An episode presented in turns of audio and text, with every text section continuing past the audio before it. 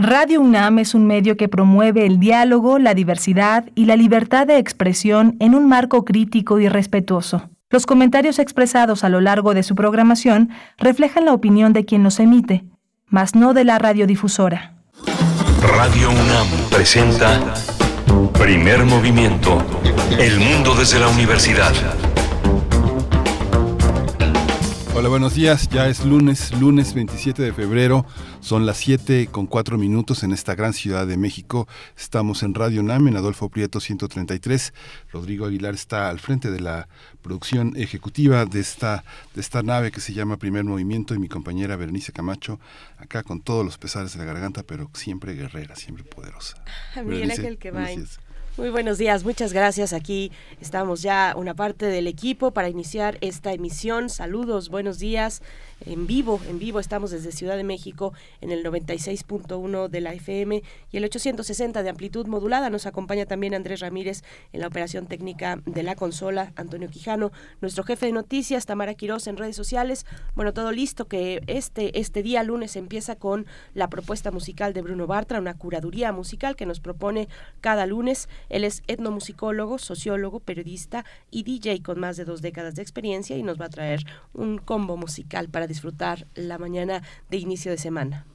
Vamos a tener también en la en la en esta en esta hora el sexto ciclo Seminario Permanente Caleidoscopio, Moda, Creación e Identidades, con Omar Cruz, que coordina este proyecto que hace posible, que se hace posible en el Museo Universitario del Chopo, un espacio de creación sumamente singular e innovador que tiene como, como propósito llevar una serie de manifestaciones de distintos creadores a la, a la, a la, al público, a los usuarios que son tan fieles al Museo Universitario del Chopo. Tendremos también la participación de nuestra colaboradora Cintia Solís, socia del despacho Lexinfit Legal Advisory y catedrática de la Secretaría de Marina y del Instituto Politécnico Nacional en la sección de Singularidades Tecnológicas y TICs. Para, bueno, con esta pregunta, ¿México está preparado para la innovación? Pros y contras de la potencial entrada de Tesla a México. Es la propuesta temática de Cintia Solís para esta, para esta mañana. Vamos a tener la décima entrega de las cápsulas sobre José Emilio Pacheco. José Emilio Pacheco, siempre esta producción entre la Cátedra Extraordinaria de Lectura José Emilio Pacheco de la Dirección de Literatura y Fomento de la Lectura y Radio UNAM, esta vez en la voz, bueno, en la voz de Laura Emilia Pacheco, quien hace el guion y hace la locución, y son, es el tema, es el periodismo cultural que ha tenido en inventario la reunión de textos que publicó la editorial era en tres tomos, la suma, la suma de José Emilio Pacheco como uno de los periodistas culturales más importantes del siglo XX. Por supuesto, y viene un estreno radiofónico aquí en Radio UNAM, 52 por 24, instructivo sentimental para el cine del siglo XX. Vamos a conversar con sus artífices, Hugo Biesmait, director de la Filmoteca de la UNAM, y también con nuestro director aquí en Radio UNAM, Benito Taibo. Esto para la segunda hora, no se lo pierdan, a ver de qué se trata este estreno. La voz eh, de la poesía necesaria es hoy de Berenice Camacho, también en la selección musical. Y también en la mesa del día tendremos una propuesta literaria, libro, este libro que se titula Historia del barrio universitario moderno del Pedregal, de la centralidad a la dispersión, 1952-1976. Es una aproximación pues muy original, una aproximación original de ciudad universitaria. y bueno, ya, ya lo verán, muy interesante de verdad. Y vamos a conversar con Alejandro Leal Menengus, eh, coordinador y coautor de este libro es doctor en arquitectura por la UNAM, adscrito al Centro de Investigaciones en Arquitectura, Urbanismo y Paisaje de la Facultad de Arquitectura de esta Casa de Estudios. También estaremos con Keila Escamilla, coautora de este libro, es arquitecta también por la UNAM y colaboradora en el seminario de Habitación CEU en el Centro de Investigaciones en Arquitectura, Urbanismo y Paisaje, igualmente de la Facultad de Arquitectura, que va sobre temas relacionados a la vivienda universitaria del siglo XX. Este libro muy, muy interesante y que también se estará presentando. Eh, este también se está presentando en la FIL. Bueno, es lo que vamos a, resolver eh, hacia la tercera hora, Miguel Ángel. Y vamos a tener eh, la presencia de Clementina Equigua para cerrar la edición con su biosfera en equilibrio, coleccionar para conocer colecciones biológicas en la tienda UNAM. Es muy, muy interesante esta contribución de, de hoy, así que bueno, quédese hasta el final porque vale la pena asomarse también a la tienda UNAM que tiene esta, esta trenza con la, con la biosfera en equilibrio de hoy. Clementina Kigo es bióloga, es doctora en ciencias por la Facultad de Ciencias de la UNAM y es divulgadora en el Instituto de Ecología de nuestra casa de estudios, lleva las redes sociales y además edita la revista Oikos. Pues viene, viene interesante la emisión de hoy. Quédense aquí hasta las 10 de la mañana en primer movimiento. Vamos con Bruno Bartra a ver qué nos depara la música del día de hoy. Curadores musicales de primer movimiento. ¿Qué tal Berenice y Miguel Ángel? Eh, pues muy buen inicio de semana les deseo y desde luego a todos quienes están escuchando primer movimiento en este momento. Espero que tengan una, una semana alegre y muy movida como esta selección musical que traigo hoy y que se va a centrar un poco en, en la chilena, digamos, en este género que, que está entre Oaxaca y Guerrero y que tiene conexiones históricas, musicales, también inventadas este, con Sudamérica eh, pero bueno, que se ha afincado y desarrollado en, en las zonas costeras y altas de, eh, de Oaxaca y de Guerrero, eh, pero voy a buscar abarcar su alcance en otros géneros a veces y en los últimos 20 años un poquito menos. Em, y por ello voy a iniciar con una banda que no es de ninguno de esos dos estados, es de Tlaxcala y es la Murga Xicotl, que acaba de lanzar su segundo álbum, eh, Iscaltecatl. Eh, pero esta es una banda, bueno, es de Tlaxcala, como les digo, con integrantes de, varios sitios del, país, eh, pero que retoma elementos de música balcánica, de ska, eh, de rock, y hace una fusión singular. Pero en este nuevo álbum tiene una pieza llamada Mitztemoa no Yolo, que quiere decir mi corazón te extraña en náhuatl. Eh, y aquí le integran elementos que a mí me remiten mucho, mucho a la chilena en una suerte de progresión de acordes. Bueno, ya verán, tiene esa, esa melancolía que a veces también está presente en la chilena. Como que hay eh, vínculos ahí y hablaba con, con uno de ellos y efectivamente sí había sido la chilena una influencia para esta pieza. Entonces con eso arrancaremos una pieza recién estrenada casi hace un mes en 2023 febrero em, y de ahí nos vamos a ir un poquito para atrás, bueno, bastantito al 2014 eh, con la obertura maromera del, extraordinario álbum Maroma de la banda de, eh, Oaxaca, Pasatono, eh, liderada por Rubén Luengas, que ha hecho pues un gran trabajo de investigación sobre la música mixteca y mije y en general eh, eh, indígena del, del, centro sur del país. Entonces, bueno, esa pieza es una maravilla, evidentemente eh, inspirada en las chilenas, pero en las chilenas indígenas. de ahí nos vamos un poco para atrás al álbum Sones de Tierra y Nube, volumen 1 de la banda filarmónica del SECAM Mije. Y este, aunque el álbum aparece como del año 2020 en las plataformas, en realidad eh, fue publicado sin estar en, plataformas en 2011 y tiene una versión de Pinotepa eh, junto con Héctor Infanzón, el gran pianista de, del jazz mexicano, eh, pues que me atrevo a decir que es una, una de las mejores grabaciones de ese gran clásico de Carrillo y que hay muchas, muchas, muchas versiones, pero eh, esta es extraordinaria, la, la conjugación de, de, la filarmónica Mije con, eh, con el piano de Infanzón, pues simplemente es espectacular. Luego de ahí nos vamos, eh, también más bien seguimos en, la región Mije de Oaxaca eh, para poner ahí de la banda regional Mije eh, la pieza Pitzitiux, espero pronunciarla bien, pero pues sé que quiere decir olla de Nixtamal gracias a un tuit que puso hace tiempo Yasna y Elena Aguilar eh, donde mencionaba esa pieza entonces, bueno, esa tiene una influencia de, de esa chilena de, de, Oaxaca, precisamente la que exploró eh, Rubén Luengas. Y ya para cerrar la selección de, de, hoy nos vamos a ir con una chilena un tanto distinta, eh, acapulqueña, eh, a cargo de Pepe Ramos, que es conocido como el rey de la chilena en, en Guerrero.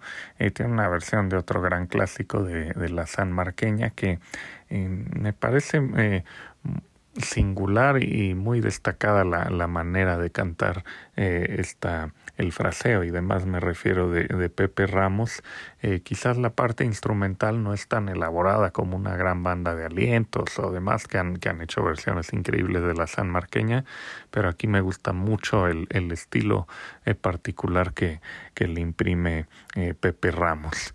En fin, espero que, que disfruten esta selección, que los ponga a mover el esqueleto en esta pues última semana de febrero, primera de marzo, eh, ya acercándonos a la primavera y empezando a, a sentir calor ya en, en, la Ciudad de México, pues bueno, a tono con ello, espero que gocen. Les mando un abrazo y nos escuchamos el lunes que entra.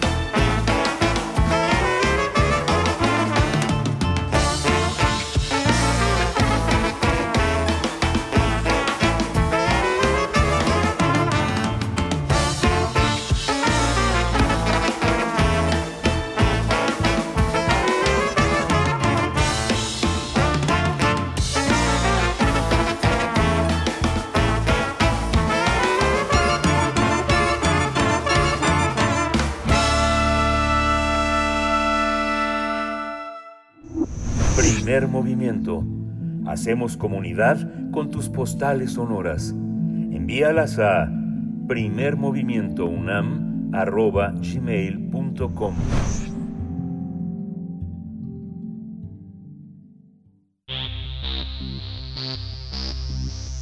De festivales, ferias y más. Recomendaciones culturales. Con el objetivo de trabajar en los estudios y la historiografía de la moda actual en México, el Museo Universitario del Chopo invita al público interesado a inscribirse en el sexto ciclo de su seminario permanente Caleidoscopio, Moda, Creación e Identidades. La idea es crear un grupo de estudio, diálogo y difusión en torno a la moda en México, por lo cual se busca explorar la moda como una manifestación cultural e identitaria y vincular su desarrollo con los cambios políticos, sociales, culturales y económicos de 1960 a la actualidad. El seminario va dirigido a estudiantes de los últimos semestres de licenciatura y posgrado en Historia, Diseño, Artes o Humanidades, así como personas interesadas en los estudios de moda, indumentaria y diseño. Este curso se llevará a cabo en formato digital para que personas de todo el país y del extranjero puedan participar. En total se realizarán ocho sesiones, dos jueves al mes, a partir del 16 de marzo y hasta el 22 de junio de este año. Para formar parte del seminario se requiere un registro previo mediante un formulario que está disponible en la página en línea del museo y tiene un costo de 900 pesos con un cupo limitado a 50 asistentes. Los registros van a poder hacerse hasta el 10 de marzo. Vamos a conversar esta mañana sobre este sexto seminario permanente Caleidoscopio y nos acompaña Omar Cruz, coordinador de este proyecto. Gracias por estar esta mañana. Buenos días, Omar Cruz. Bienvenido a Primer Movimiento. ¿Qué tal? Buenos días. Muchas gracias por este espacio y por, apoyarnos en este proyecto. Muchas gracias a ti, Omar Cruz, con estas ideas tan importantes en un momento tan tan tan interesante en la que la gente vuelve a salir a la calle y a pensar cómo sale, ¿no? Cómo cómo está construido eh, intelectualmente este seminario que además es permanente y que tiene ahora moda, creación e identidades, Omar. Así es, justamente creamos este proyecto en agosto de 2020, eh, justo como una de las eh, actividades del museo como respuesta a la, pandemia, y originalmente nació solamente como algo que estaba planeado de manera cronológica, es decir, eh, planteamos sesiones de los 60, de los 70, de los 80, de los 90, y eventualmente empezamos a tener mayor y mayor interés debido a que hay una inexistencia en este tipo de estudios en México. Sí, sí existen eh, instituciones o estudios o artículos que hablan sobre la historia de la moda, pero en realidad eh, pues están, digamos, muy atomizados. Lo que buscamos es justamente generar este grupo de diálogo, de, discusión, de, comunicación, de investigación, y qué mejor que tener el Chopo como, como espacio eh, aval. Además que colaboramos muy de cerca con el Seminario de Estudios de Indumentaria y Modas del Instituto de Investigaciones Estéticas de la UNAM, que justamente funciona como asesor en muchos de los contenidos. Y justo, bueno, llegamos eh, a, este sexto ciclo después de cumplir ya eh, pues, 40 eh, ponencias, eh, más de 250 personas participantes, pues, más, más de 80 ponentes y comentaristas. Entonces, bueno, creo que es un proyecto que, por eso ya, ya se volvió permanente en el museo y eh, para este ciclo, voy a, voy a comentarles, eh, tenemos eh, ocho sesiones.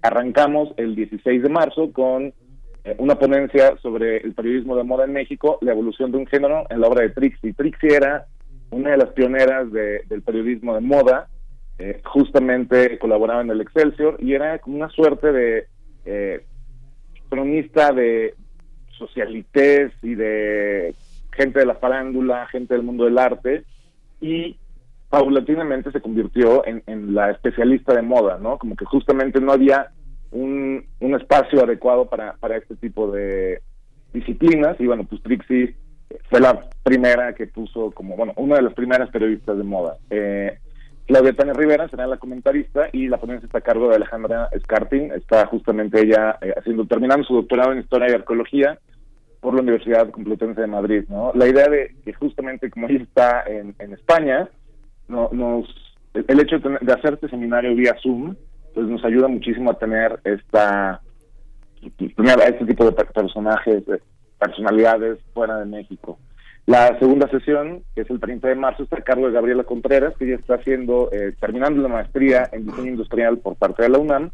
Presenta eh, la articulación de moda vestimenta, moda vestimenta en las emociones de la drag. Básicamente habla sobre el activismo drag y el diseño de emociones. Eh, el comentarista es Alejandro Flores, que también está haciendo su doctorado en filosofía por la Universidad Iberoamericana y él también es artista drag. Eh, la tercera sesión, el 13 de abril, eh, está a cargo de Renato Camarillo Duque. Él es prácticamente el experto que monta todas las exposiciones, eh, bueno, el personaje que monta todas las exposiciones de, indumentaria y moda en México. Él trabaja en Sencropam de Limba y presentará una ponencia sobre conservación y montaje de moda contemporánea. Básicamente es que implica exhibir la moda actual en un espacio museístico, qué tipo de cuidados necesita, cuál es el mejor maniquí, la iluminación, eh, y cuál es la mejor manera de conservar este tipo de piezas que aunque sean contemporáneas, tienen pues, un cuidado que, debe hacerse. Eh, la responsable, la comentarista será Laura García Bedren. Ella es conservadora textil y trabaja en el Fine Arts Museum de San Francisco, entonces será creo que una, un, un diálogo quizá muy especializado, pero también muy rico. La cuarta sesión está dedicada a la escena oscura. Esto es justamente de la estética musical al discurso sartorial y está a cargo de María Monterrosa, doctoranda en sociología. Justamente creo que el Chopo, siendo uno de estos espacios que, que abraza este tipo de contraculturas, teníamos que hacer una sesión sobre este tipo de contenidos. Y el comentarista es José Hernández Ríguez, que es profesor investigador de tiempo completo de la UAM Azcapotzalco y también está muy versado en esta escena. El 11 de mayo se realiza la sesión eh, sobre el proceso de styling de la moda mexicana juvenil de los 90, básicamente también sobre otra contracultura, sobre los escatos. Amelia Suchiquetzal es la responsable y está haciendo doctorado también en Ciencias y Artes para el Diseño por la UAM Xochimilco. El, los comentarios están a cargo de Daniela Lucena, que ella eh, está adscrita al, con, en, en, Buenos Aires, en Argentina.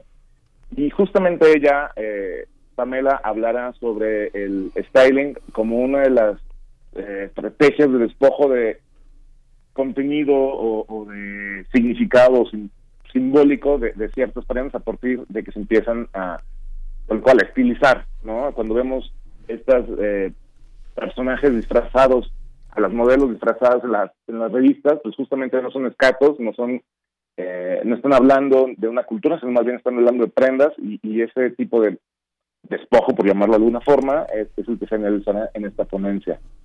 Eh, nuestro cartel eh, justamente tiene esta imagen de la película de Alejandra Márquez, Las Niñas Bien, eh, que justamente, y es gracias a la sesión a cargo de Mildred Castillo, que ella es doctoranda también en historia, en, letras, perdón, y la sesión se llama La moda en Las Niñas Bien, repaso comparativo entre texto y cine.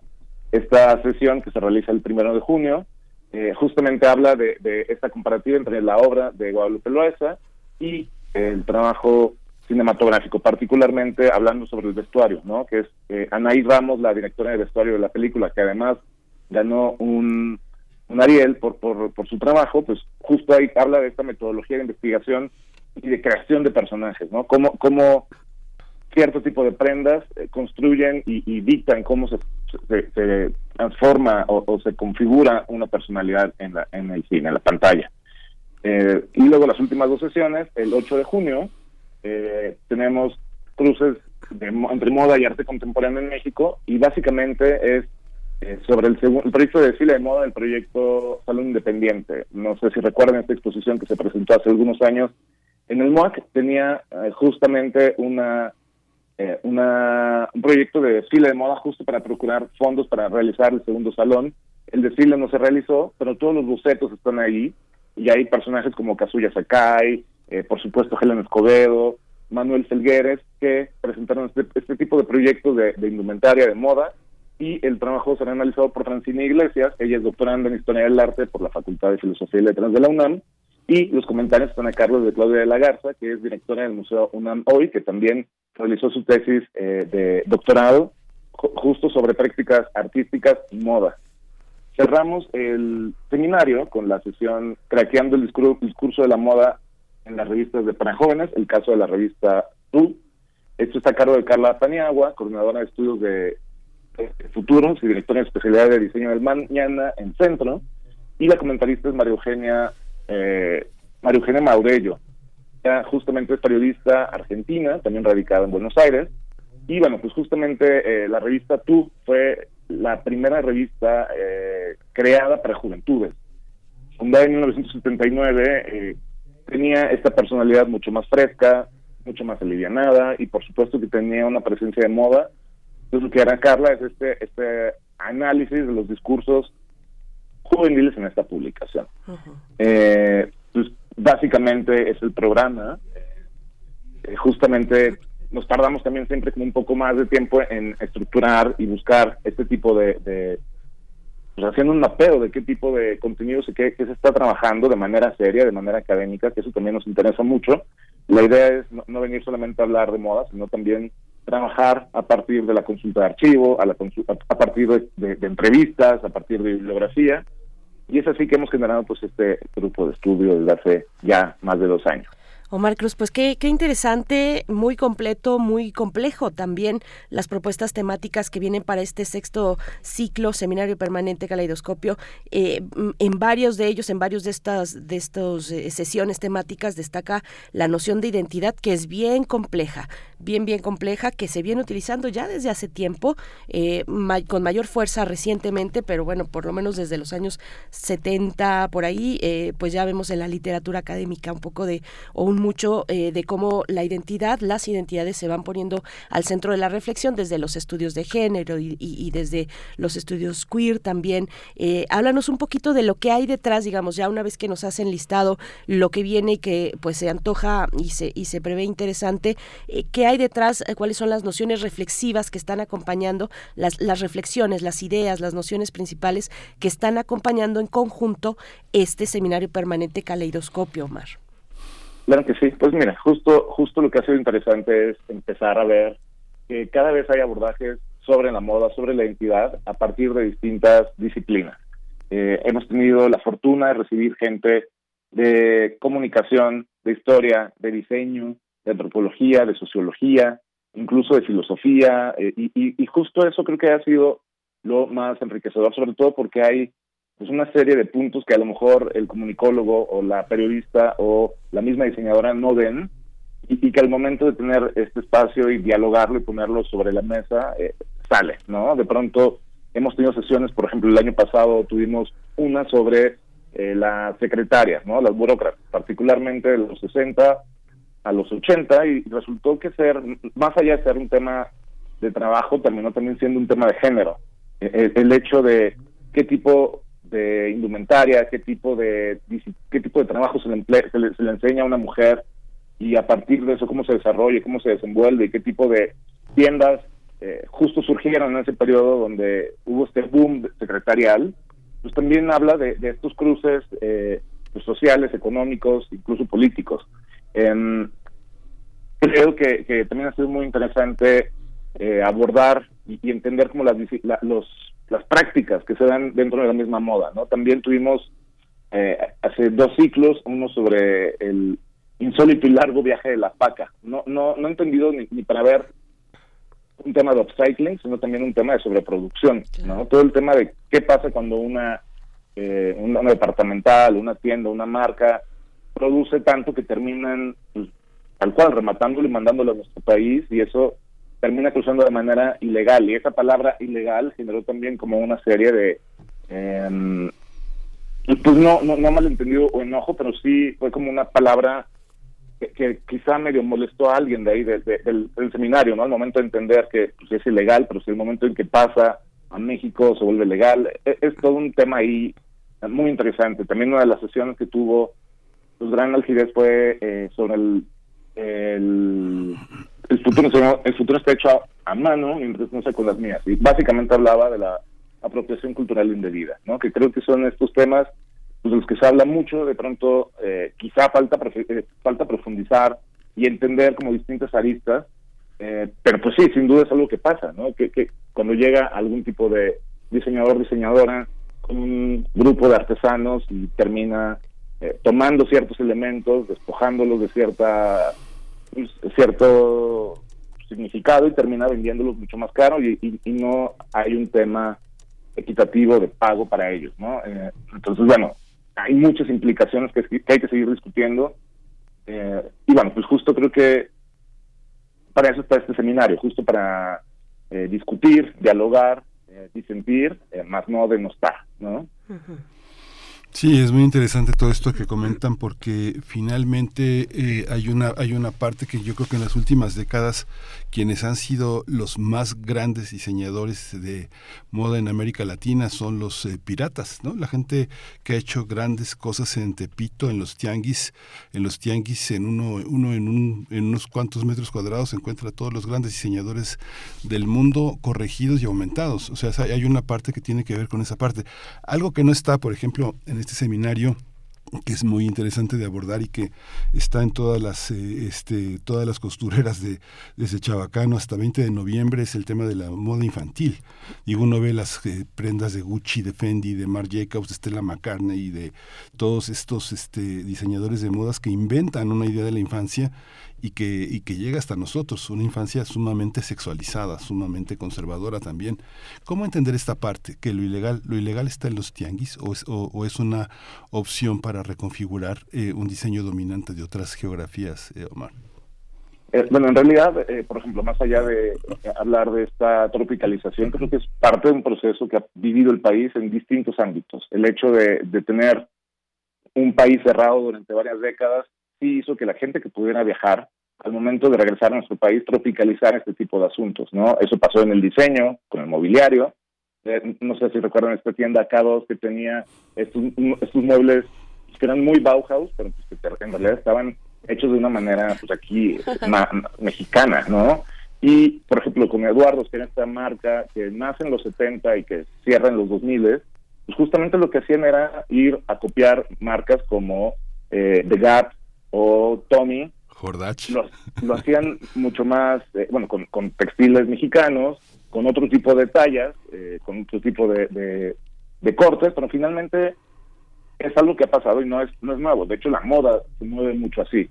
Eh, entonces, no, creo que sea tanto como el tema del tianguis, sino más bien es, una, es, un, es algo que responde a partir de este cierre de fronteras que al momento de que se abren, sí termina colapsando una industria textil. Eh, es, o sea, tal cual, eh, el, cierre de Eduardo llegó a tener más de 350 tiendas en todo el país, o sea, es, es colapsa al momento de, la, de que llega Inditex en 94. Entonces, eh, creo que son, muchos factores. lo, de, lo que comentas justo sobre las infancias me parece interesantísimo. justo es algo de los es uno de los temas que tenemos ahí como en el tintero.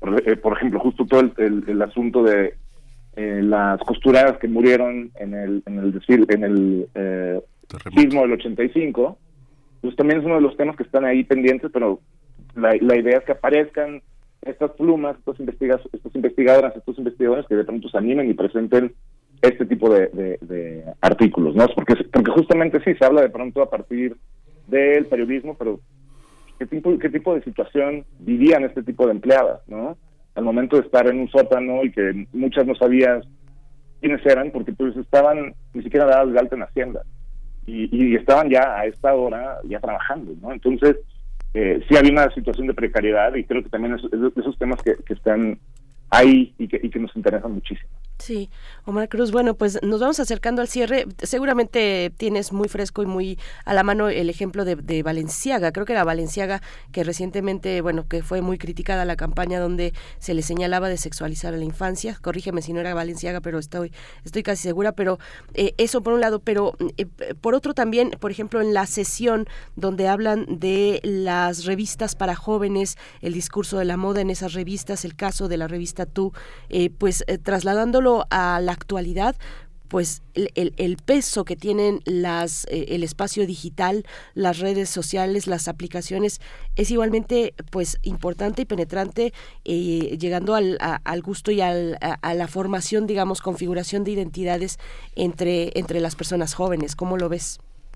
Ah, bueno, sin duda es eh, un tema. A mí había una sesión, ha habido sesiones antes justo sobre revistas y es muy curioso ver cómo, cómo, cómo se concibe o cómo se representa este tipo de juventudes. La revista Lupita, que era una publicación que se editaba o que salía eh, junto con el Universal, eh, pues básicamente estaba dedicada a que las mujeres de ser, niñas pasaban a ser futuras esposas.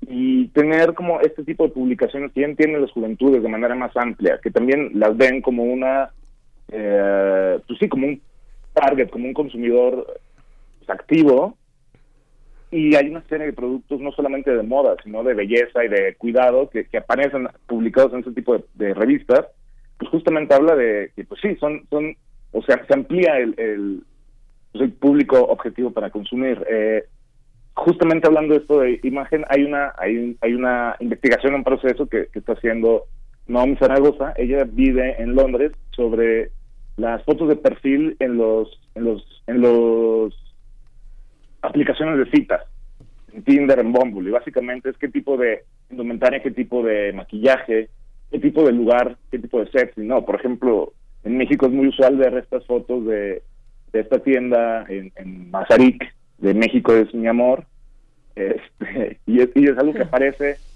en muchas fotografías en las redes sociales, ¿no? Entonces, creo que sí hay también eh, como un campo fértil para, para estudiar este tipo de representaciones y de, y de imágenes a partir de la misma fotografía, ¿no? Y sobre todo en las redes sociales, creo que es, algo que está pasando hoy por hoy y, que tenemos que empezar a documentarlo. Sí, pues Omar, pues muchísimas gracias. Eh, repetimos un poco las coordenadas. Está en la página del Museo Universitario del Chopo la convocatoria para asistir. Está el programa de una manera muy clara, está todas las fechas, todas las posibilidades. La fecha límite es el 10 de marzo. Se va a desarrollar del 16 de marzo al 22 de junio de este año. Es, es, la, es ya el sexto ciclo del Seminario Permanente Caleidoscopio, Moda y Creación e Identidades. Te agradecemos mucho. Va a estar en nuestras redes sociales mucha, mucho éxito, muchas eh, concurrencias, muchas ideas para este seminario. Muchas gracias. Omar, Muchas gracias a ustedes. Les recuerdo nada más la página www.chopo.unam.mx. Muchas gracias y buen día. Hasta luego, Omar. Hasta pronto. Omar Cruz, coordinador de este proyecto. Sexto ciclo, seminario permanente, caleidoscopio, moda, creación, e identidades. Y nos vamos a ir con música esta mañana. Miguel Ángel, ¿lo tienes por ahí? Sí, es nada menos que la orquesta de Pasatono, extraordinaria, la obertura maromera de una enorme belleza. Vamos a verla.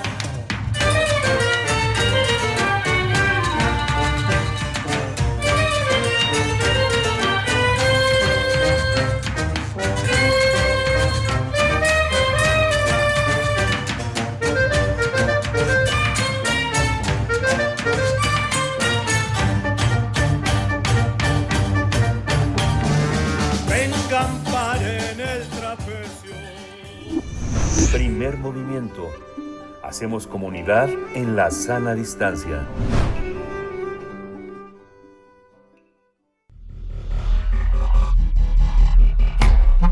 Singularidades tecnológicas y TICs.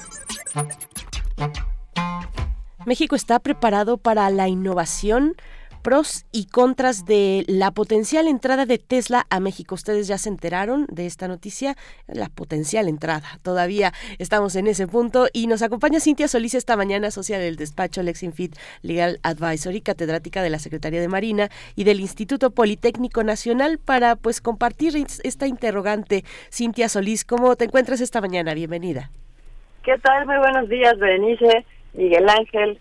Pues muy bien, aquí ya terminando febrero y muy feliz de escucharlos. Gracias, Cintia. Buenos días. Gracias, Cintia. Pues a ver, cuéntanos, algunos no, no, no nos hemos enterado de esta posibilidad de que Tesla eh, entre a México. ¿Cuál es el contexto? Hablas de innovación. ¿Está México preparado para la innovación? A ver, cuéntanos. Bueno, a ver, el contexto es que Elon Musk eh, manifestó su intención de instalar una planta en el estado de Nuevo León.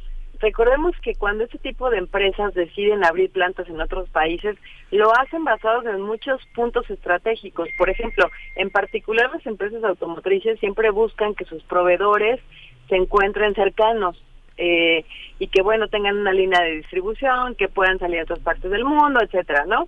Eh, y bueno, pues esa es la razón principal por la que Elon Musk decide instalarse en Nuevo León.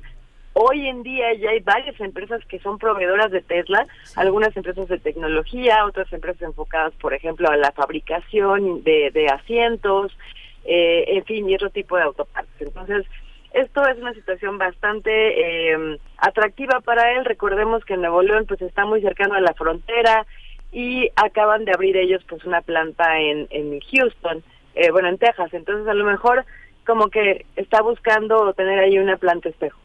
Sin embargo, ¿cuáles son los inconvenientes o, o qué contras podría haber? Eh, el presidente manifestó que no permitiría que se instalara en el estado de Nuevo León. Recordemos que hace muy poquito existía una crisis eh, de agua en ese estado y ese tipo de empresas o de industrias requieren bastante agua. Sin embargo, el propio gobernador de Nuevo León, Samuel García, ya dijo que, que no, que no se requiere de agua potable, que se requiere de agua tratada. Y que el estado de Nuevo León no solamente cuenta con los litros que requiere Tesla de agua tratada, sino hasta más. Por lo tanto, pues él está muy optimista, el, el gobernador, y, y, considera que pues no habría ningún problema eh, para la entrada de Tesla en este estado, pero pues el presidente dice que no. Además, hay otros estados de la República que ya levantaron la manita, entre ellos, por ejemplo, Veracruz, Hidalgo y otros más. Pero, eh, como lo comentaba, pues no es un tema nada más de ubicación geográfica y de condiciones este, climatológicas, etcétera, sino un tema estratégico donde haya pues una línea de producción importante, ¿no? El norte siempre se ha destacado porque hay otro tipo de industrias, maquila, etcétera, lo cual pues es muy interesante para este tipo de empresas. Ahora, ¿cuáles serían los pros? Estamos hablando, les decía, de una inversión de alrededor de 10 mil millones de dólares y la generación de más o menos 2 mil empleos. Pero, ojo, es muy importante también recordar que cuando una de estas empresas se instala, pues hay una derrama económica colateral importante. Por ejemplo, eh, recordemos que se va a necesitar pues eh, mano de obra calificada, profesionistas especializados y lo que estamos buscando es la descentralización del país. Seguramente muchos profesionistas que hoy en día trabajan en el centro del país tendrán que desplazarse a este estado y pues con ello viene el tema inmobiliario, etcétera, ¿no? Digo, obviamente siempre este dentro de los contras, pues también en esa situación suben o incrementan también pues cuestiones de, relacionadas con con esta mancha este urbana, ¿no? Que obviamente pues puede ser que el, tránsito vehicular aumente, etcétera, pero bueno, algo muy importante que considero que esto debería ser de interés para todos los ciudadanos es eh, imagínense tener ese tipo de inversiones que obviamente sí las necesita el país, pero más allá de eso, el tipo de empresa que está entrando a nuestro país, creo que el, el decir México es una empresa que apoya la innovación y que está abierta a que ese tipo de empresas tecnológicas lleguen al país, creo que es un mensaje pues muy bueno, digamos, para, para el país. ¿Cómo estamos ahorita? Eh, cada día vemos más autos eléctricos, no solamente de Tesla, sino de otras marcas. Hay marcas que ya le están eh, apostando no solamente a los coches híbridos, sino a los 100% eléctricos. De los más conocidos, bueno, pues tenemos Nissan, Mercedes-Benz también ya tiene, BMW y Mini también ya está empezando a traer carros eléctricos. Eh, y bueno, los ya conocidos que, que por todos, ¿no? Los, los híbridos tanto de Toyota como de Honda, eh, que realmente, bueno, pues vemos que, que esto es muy interesante para el, pues para el público en general porque se reducen las emisiones, ¿no? Las emisiones de gas que son tan problemáticas y tan eh, tan dañinas, pues hoy en día creo que todavía sigue la, la contingencia ambiental aquí en Ciudad de México. Entonces, pues creo que sería muy interesante la entrada de Tesla a nuestro país, pero bueno, habrá que convencer al presidente porque él ya dijo que de plano no les va a dar permiso este por todo el tema del agua. Entonces, ¿ustedes qué opinan? Bueno, pues eh, yo creo que es muy interesante. Yo creo que con este caso de, de Tesla, con esta posibilidad eh, bueno, primero creo que nos acercamos a ya ejemplos más concretos de lo que suena mucho, que es esta cuestión del nearshoring. No sé si sea el caso, no sé si sea el caso, pero sí nos puede poner en un eh, pues hipotético de ver si efectivamente podemos o no y hasta qué punto trasladar, eh, bueno, aceptar que grandes empresas internacionales trasladen sus plantas a un país como el nuestro. Hasta qué punto sí o hasta qué punto no, porque se compromete eh, eh, pues la viabilidad de la, de la vida de las poblaciones, de, los pueblos, de las comunidades, de las ciudades, de, de, los municipios en México, ¿no? Me parece que tal vez por ahí pueda ser, no sé, Cintia Solís, si, si, si tú tienes, si tú enmarcarías esta eh, es, esta posible llegada de Tesla en, el, en ese marco, precisamente en el de nearshoring. Yo creo que sí, yo creo que efectivamente con la pandemia, mira, es un tema relacionado con la pandemia y también recordemos de este entorno político alrededor de la guerra, ¿no? Sí. Eh, las empresas pues requieren que su producción esté cada vez más cercana porque no quieren volver a, vivir lo que les pasó este cuando la pandemia que pues muchas cosas que se estaban produciendo en China, por ejemplo, pues literalmente se cerró la frontera, no había manera de que llegaran, recordemos la producción automotriz se paró entonces, definitivamente creo que está muy vinculado al tema del nearshoring, como lo comentaba, pues tener como una planta espejo este y esta cercanía que se tiene con la, más reciente planta de Tesla en Texas, creo que todo está como muy planeado de su parte. Y lo que nos sería muy doloroso para el país, la verdad, sería perder esta posibilidad de inversión porque pues Elon Musk ya dijo que, que si no es en Nuevo León, pues se va a ir a otro país, ¿no? Podría optar a lo mejor por Canadá, que también pues es un país frontero, este, frontera de Estados Unidos, o buscar otro lugar dentro del propio Estados Unidos. Sí, son ideas, son ideas muy interesantes que circulan en nuestro medio. Si hubiera una empresa que buscaría un país donde tirar basura, seguramente muchos estados levantarían la mano. Es algo que forma parte de una idea que no tiene que ver con el ambiente en Estados Unidos. Eh, ah, se hizo una, una investigación este, de posgrado en la, en, la, en la Universidad del Pacífico, donde mostraba el, el, programa de desarrollo de Tesla 2019-2023. Eh, y realmente lo que hay detrás no hay nada ambientalista, es una idea fantasiosa, una idea fantástica, una cuestión utópica sobre la idea de la autonomía, que es algo que está en Estados Unidos. No hay ningún beneficio al ambiente aquí, lo hemos visto en primer movimiento como expertos en medio ambiente este, muestran como no hay más que esa, esa idea de autonomía, más que de defensa del ambiente, más que de defensa del entorno en empresas como esta, Cintia, ¿no? Pues sí, ahora quizás, fíjate, eh, viéndolo de esa manera, probablemente generaría un impacto mayor, es decir, eh, un impacto ambiental indeseable, eh, que fuera más eh, fuerte en empresas del sureste, perdón, perdiéndolo en el estado del sureste, donde pues tenemos una una vegetación y, digamos pues una una cantidad importante de eh, de reservas ecológicas, ¿no? A lo mejor pues no es que no es que Nuevo León no las tenga, pero pues habría que checar dónde causaría mayor impacto a nivel ecológico. Concuerdo contigo. Gracias, Cintia Solís. Bueno, por acá nos preguntan si, eh, bueno, creo que hay una, una confusión porque eh, hay un, un, comentario un poco este, en el sentido de que Dicen, lo mejor es que todos pueden comprar un Tesla. Saludos a todo el equipo, nos dice Gabriel del Corral. No es necesariamente que si Tesla se, em, eh, bueno, eh, instaura en, en, nuestro país una planta, pues eso sea para el consumo de los mexicanos. No es así, sino son eh, pues materias para exportación o productos de, de, de, para exportar. Esa es, esa es la cuestión. nada más para aclararlo por ahí, Cintia.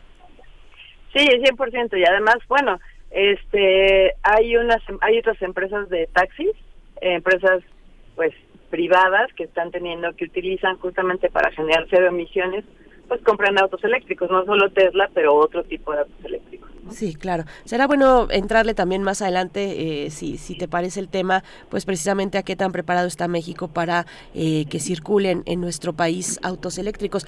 El, el, radio escucha lo hace con un tono sarcástico, obviamente. Eh, recibimos a Tesla como si aquí en México pues tuviéramos la oportunidad de comprarnos un Tesla cada quien. Pero bueno, en eso nos quedamos. Cintia Solís, gracias por esta participación. Te deseamos lo mejor en esta semana y en el mes de marzo, que ya, que ya está pronto a arrancar. Muchas gracias. Susan, saludarlos. Hasta luego. Hasta luego, Cintia. Hasta pronto. Bueno, pues ahí está. ¿Ustedes qué opinan? 7 con 55 minutos.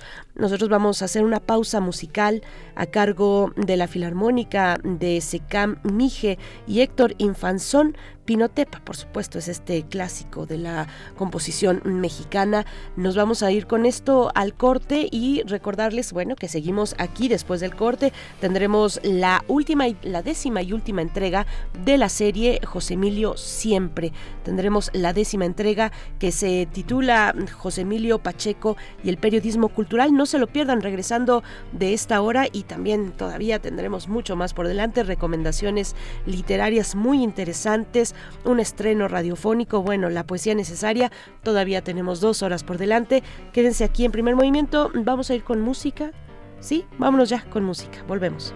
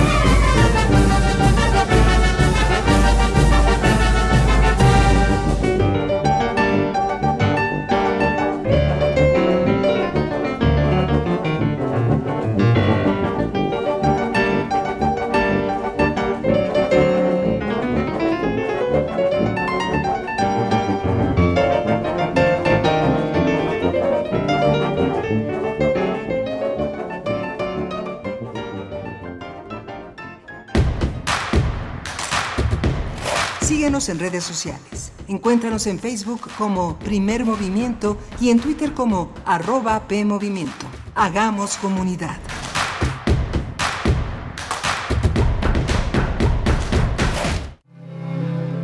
Doña Blanca y Adelaida, su ama de llaves, razonan sobre el desamor y sus complejidades, la necesidad de llenar vacíos del alma mientras que ven que la vida se va terminando.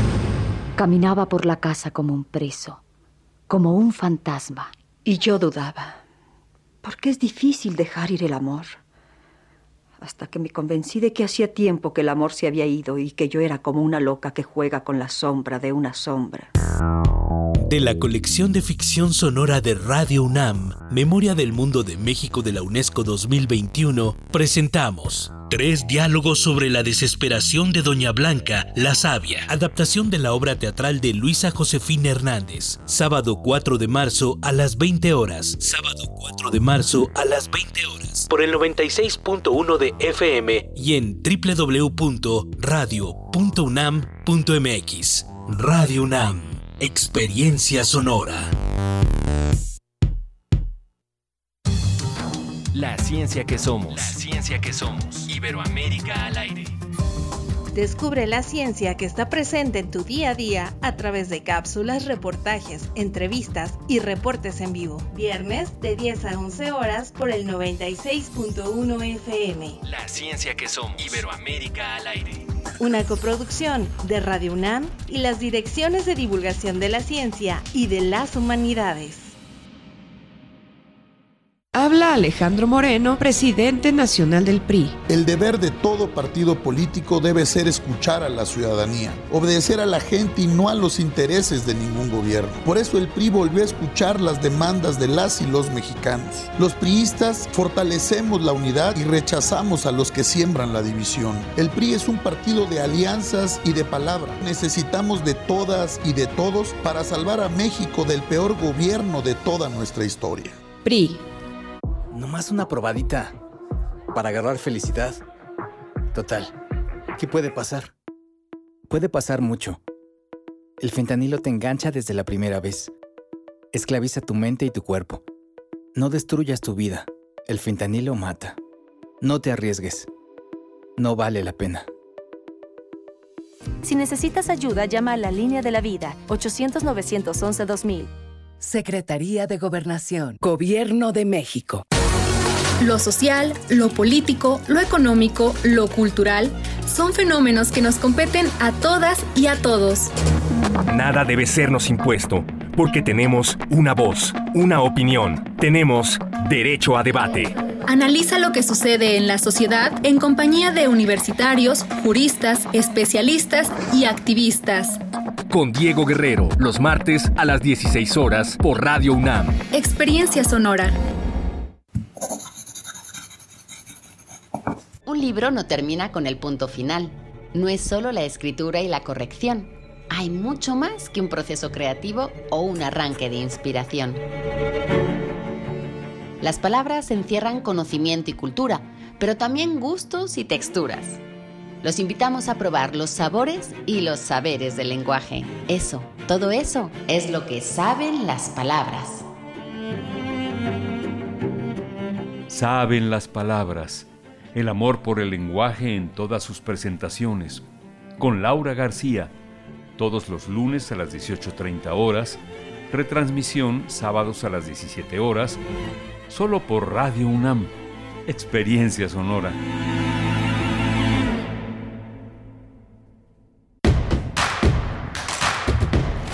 Encuentra la música de primer movimiento día a día en el Spotify de Radio UNAM y agréganos a tus favoritos.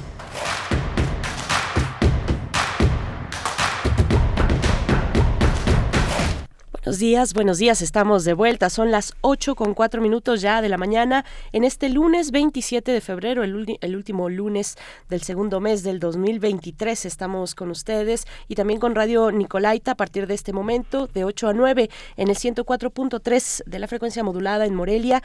Estamos en el 96.1, por supuesto, desde Ciudad de México, el 860 de amplitud modulada, con el equipo del otro lado del cristal, Rodrigo Aguilar en la producción ejecutiva. Hoy Andrés Ramírez en la operación técnica de la consola. Nos acompaña también Antonio Quijano, nuestro jefe de noticias, y Miguel Ángel Quemain en la, en la voz, en la conversación de este espacio. Tamara Quiroz, por supuesto, en redes sociales. Miguel Ángel, pues buenos días, aquí estamos. Hola Berenice, buenos días.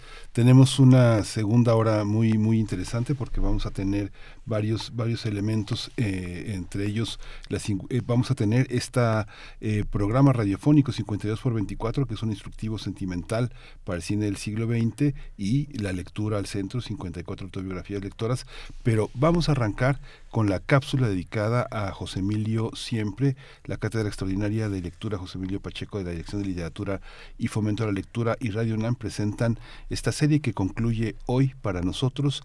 José Emilio Pacheco, siempre en la voz de Laura Emilia Pacheco, esta cápsula dedicada al periodismo cultural. Vamos a verla.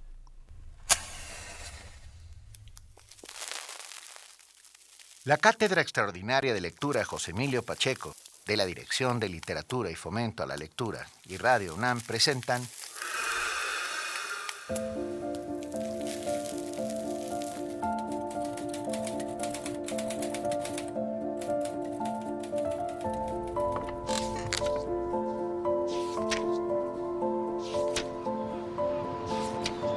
José Emilio Siempre, con guiones y voz de Laura Emilia Pacheco.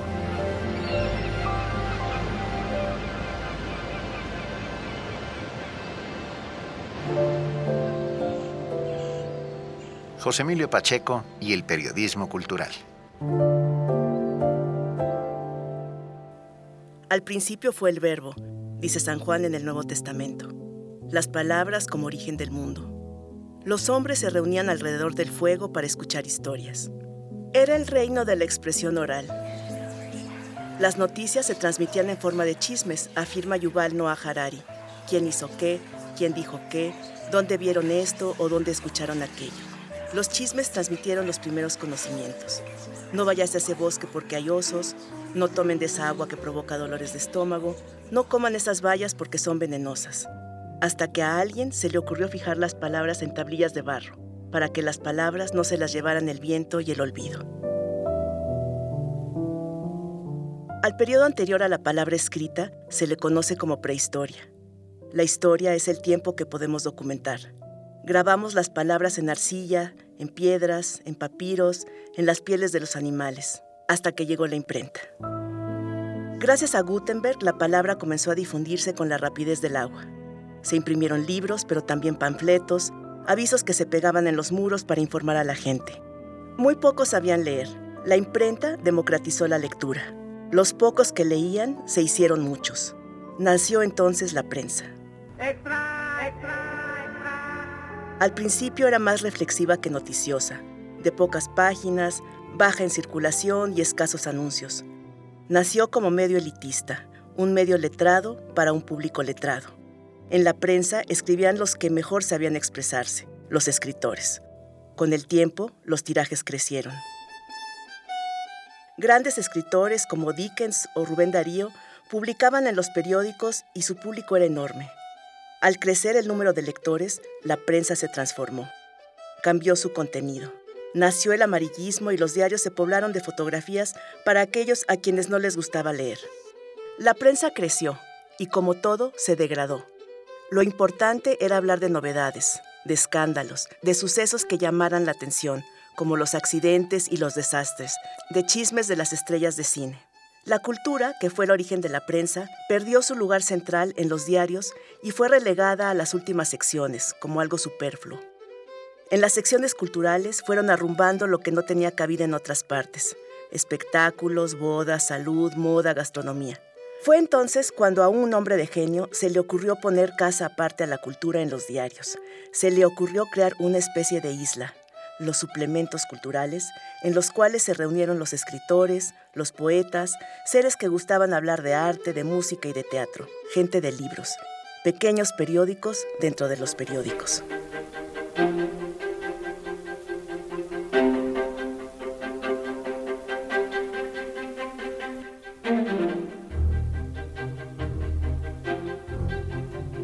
México, Gracias a la imaginación, cultura e inteligencia de ese hombre de genio, don Fernando Benítez, un gran animador cultural, los suplementos pasaron de ser un refugio de escritores a auténticos baluartes de la expresión escrita. Primero en el periódico El Nacional durante el cardenismo, luego en el Novedades durante el alemanismo, más tarde en la revista Siempre durante el diasordacismo y el echeverriismo, para culminar su larga carrera en la jornada durante el salinismo, Benítez animó en esos suplementos culturales proyectos ambiciosos y sobre todo muy bien escritos. Quizá la época de oro de los suplementos culturales que animó Fernando Benítez fue cuando dirigió La Cultura en México, que alojó generosamente la revista Siempre desde los primeros años de la década de los 60 hasta mediados de los años 70. En ese gran momento de la cultura mexicana, don Fernando fue acompañado por dos grandes amigos y colaboradores, el diseñador y pintor Vicente Rojo y el poeta y periodista cultural José Emilio Pacheco. En México contamos con una gran tradición de excelentes periodistas culturales, desde Manuel Gutiérrez Nájera, llamado Nervo, hasta Jorge Ibargüengoitia, José de la Colina y José Emilio Pacheco, pasando por Alfonso Reyes, Martín Luis Guzmán y Octavio Paz. Por desgracia, como sucede en muchos ámbitos de nuestro país, el nivel fue decayendo de manera triste y asombrosa. En el centenario de la muerte de Oscar Wilde en el año 2000, entrevistaron a José Emilio Pacheco y le preguntaron, ¿qué es lo que recuerda de su trato con Oscar Wilde? A José Emilio Pacheco le pareció rebuscado aclarar que ese año se celebraban los 100 años de la muerte del autor del retrato de Dorian Gray, por lo que se puso a contarle al reportero que cuando él y Wilde se conocieron en París, visitaron juntos la Exposición Universal, donde Wilde se interesó muchísimo en el pabellón de México. La entrevista salió tal cual en el periódico, Nadie en el diario se dio cuenta de la broma que les había jugado el autor de las batallas en el desierto. Para miles de lectores que esperaban con auténtico interés cada semana los interesantes artículos conocidos como inventario, José Emilio Pacheco era un gran poeta, narrador y periodista. Pero en su casa era solo José Emilio el escritor. Lo recuerda así una de sus hijas. En medio del silencio absoluto de la noche, se escuchaba sobre el papel el firme garabateo de la pluma Esterbrook, negra con una pequeña palanca plateada a un costado para cargar la tinta, en sustitución del cristalino retumbar de su máquina de escribir Remington para no molestar a los vecinos. Noche a noche, año tras año, lloviera, tronara o relampagueara, aquellos escritos nocturnos, esos papelitos como él a veces los llamaba, se fueron convirtiendo en los cientos de inventarios, que José Emilio Pacheco publicó primero en La Cultura en México y más tarde en la revista Proceso. Ejemplos perfectos de lo que debe ser el periodismo cultural, un arte hoy en extinción. José Emilio, siempre.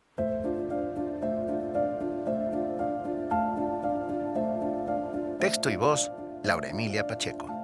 Productora, Alejandra Gómez. Controles técnicos, Paco Chamorro. Dirección de Literatura y Fomento a la Lectura. Coordinación de Difusión Cultural, UNAM. Cátedra Extraordinaria de Lectura, José Emilio Pacheco. Radio UNAM.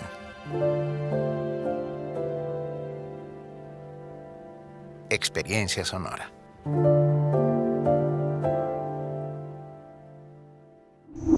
Primer movimiento Hacemos comunidad con tus postales sonoras. Envíalas a primermovimientounam.gmail.com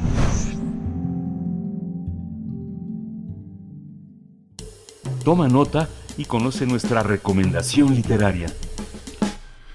La lectura al centro, 55 autobiografías lectoras, es una publicación que recopila textos de diferentes personalidades de las letras de distintas generaciones sobre cómo y por qué se acercaron a la lectura.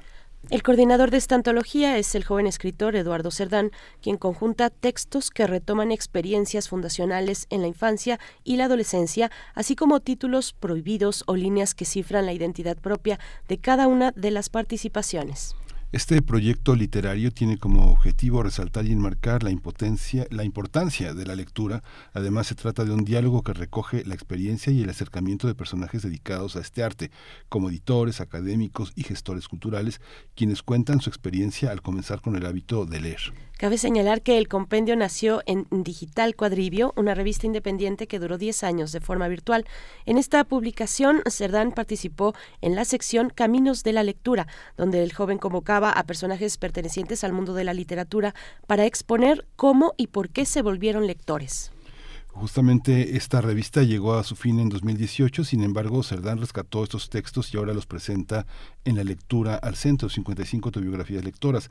Este libro contiene los testimonios de diversas personalidades como Rosa Beltrán, Ana Clavel, Benito Taibo, Sara Uribe y Omar Nieto, entre otros. La obra fue editada por la Dirección de Literatura y Fomento a la Lectura de la UNAM y se presentará este primero de marzo, el miércoles, a las 13 horas, en el Salón de Firmas de la Feria Internacional del Libro del Palacio de Minería. Y bueno, pues ahí estaremos, Miguel Ángel. Sí, ahí estaremos. Vamos a conversar eh, sobre este libro con Eduardo Cerdán. Él es ensayista y narrador, compilador de este libro, Lectura al Centro, 55 autobiografías lectoras. Eduardo, bienvenido, buenos días. Buenos días, me encanta estar con ustedes. Gracias. Gracias, Eduardo Cerdán. Bienvenido. Enhorabuena por esta publicación. Pues bueno, eh, la cuestión de cómo nos, de cómo y por qué nos volvemos lectores, pues es una cuestión de larga data, de muy interesantes reflexiones eh, y, que, y que bueno, no, no, además que, que, se actualizan constantemente. Yo hace poco, bueno, ya hace algunos meses en la FIL Guadalajara veía la presentación de Mircha Cartarescu que hablaba un poco de ello. Decía, en realidad, eh, pues el libro el libro lo hacemos los lectores también, nosotros le ponemos, le ponemos eh, los identificadores a partir de nuestra propia experiencia, ¿no? Es, es muy bonito pensarlo así, como un libro está, no está terminado cuando lo publica el, autor, sino que hay eh, la, la, otra parte, cuando cae en la lectura a los ojos del lector, cuando es, es el momento en el que toma, el que toma de acuerdo a cada lector, pues una identidad distinta. A ver, cuéntanos un poquito de esto, Eduardo Cerdán.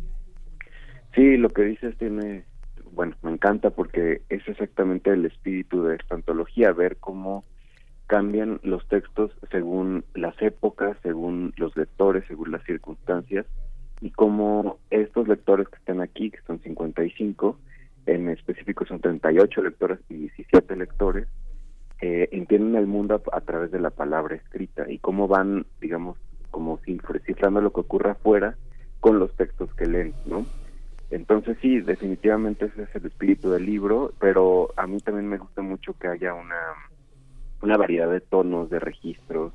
Es decir, eh, sí hay, por supuesto, muchas convergencias, hay ciertos títulos que se repiten, por ejemplo, hay, siempre les digo esto, pero bueno, es que me interesa, hay eh, una afición por, por la narrativa gráfica, pero esto ocurre más bien con, con personas nacidas entre, entre los 50 y los 60, eh, que se relacionaron con, con, las tiras que salían eh, en los periódicos cada semana, por ejemplo.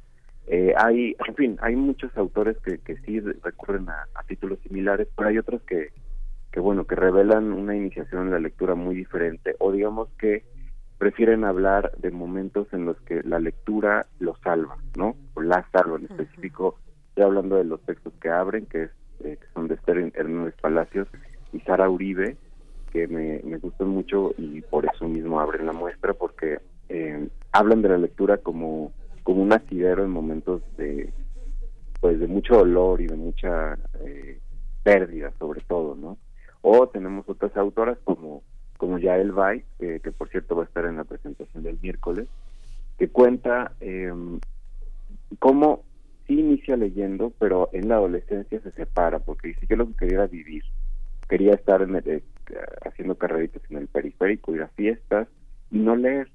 Y luego eh, cuenta cómo vuelve a la lectura y ya se queda ahí definitivamente, ¿no?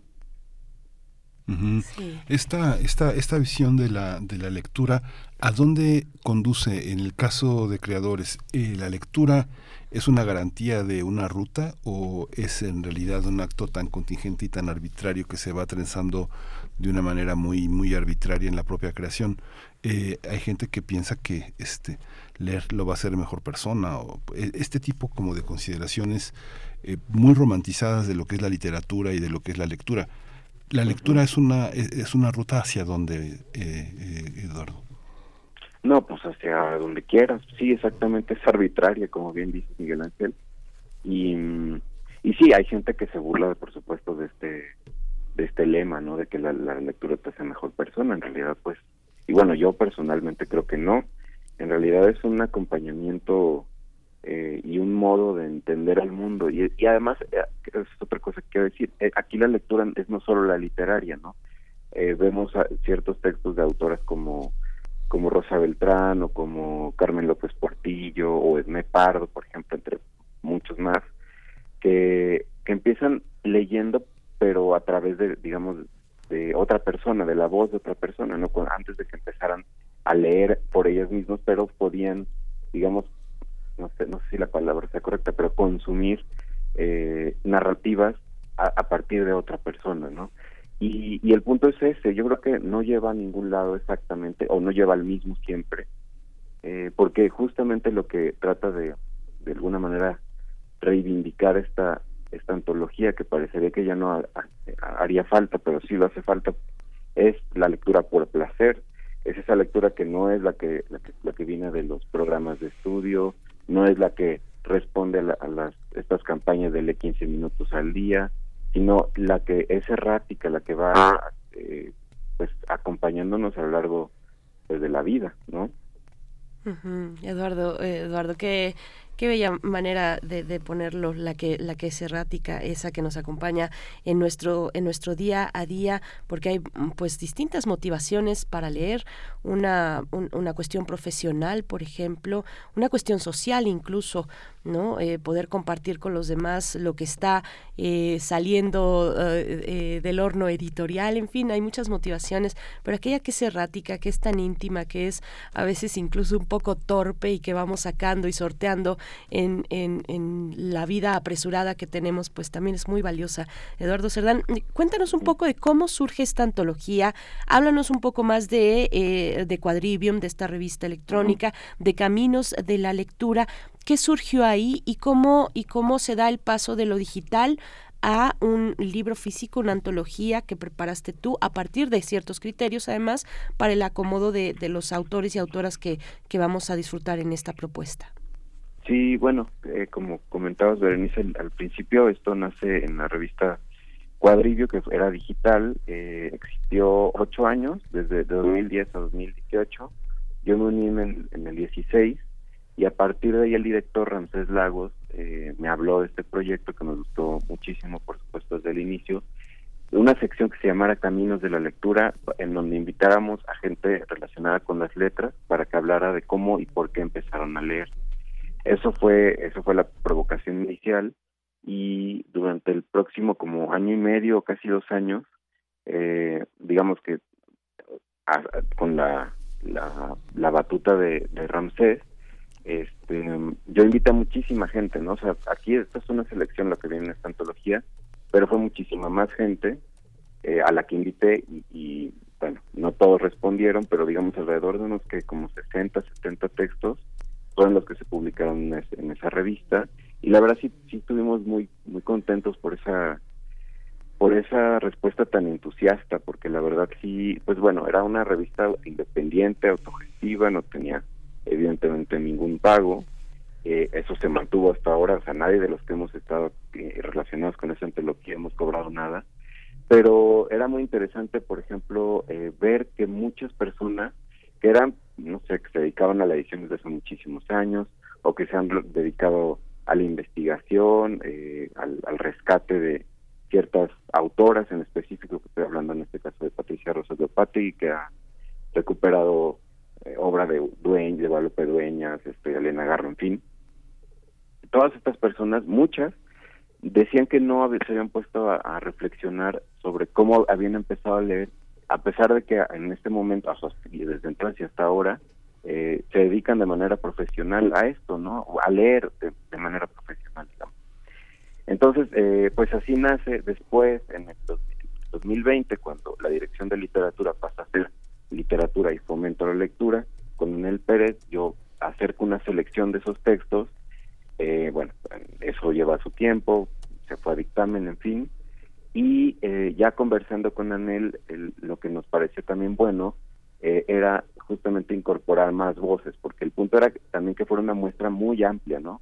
Son 55, pero pues pueden ser muchos más y, y ese era el punto, como, como digamos, democratizar la muestra, ¿no? Y, y de alguna manera también actualizarla. Entonces, en ese segundo momento, eh, lo que hicimos fue llamar a más autores, en específico universitarios, eh, para que se sumaran, ¿no? Y también pues la respuesta fue buenísima y creo que quedó una antología de veras muy muy disfrutable y que habla pues de, lo que vivieron estos lectores en sus momentos iniciáticos y son lectores que nacen eh, desde, o sea, decir, han nacido desde los años 30 hasta los años 90 y de países de varios países, México, España, El Salvador, Guatemala, República Dominicana, Argentina, Chile y Estados Unidos.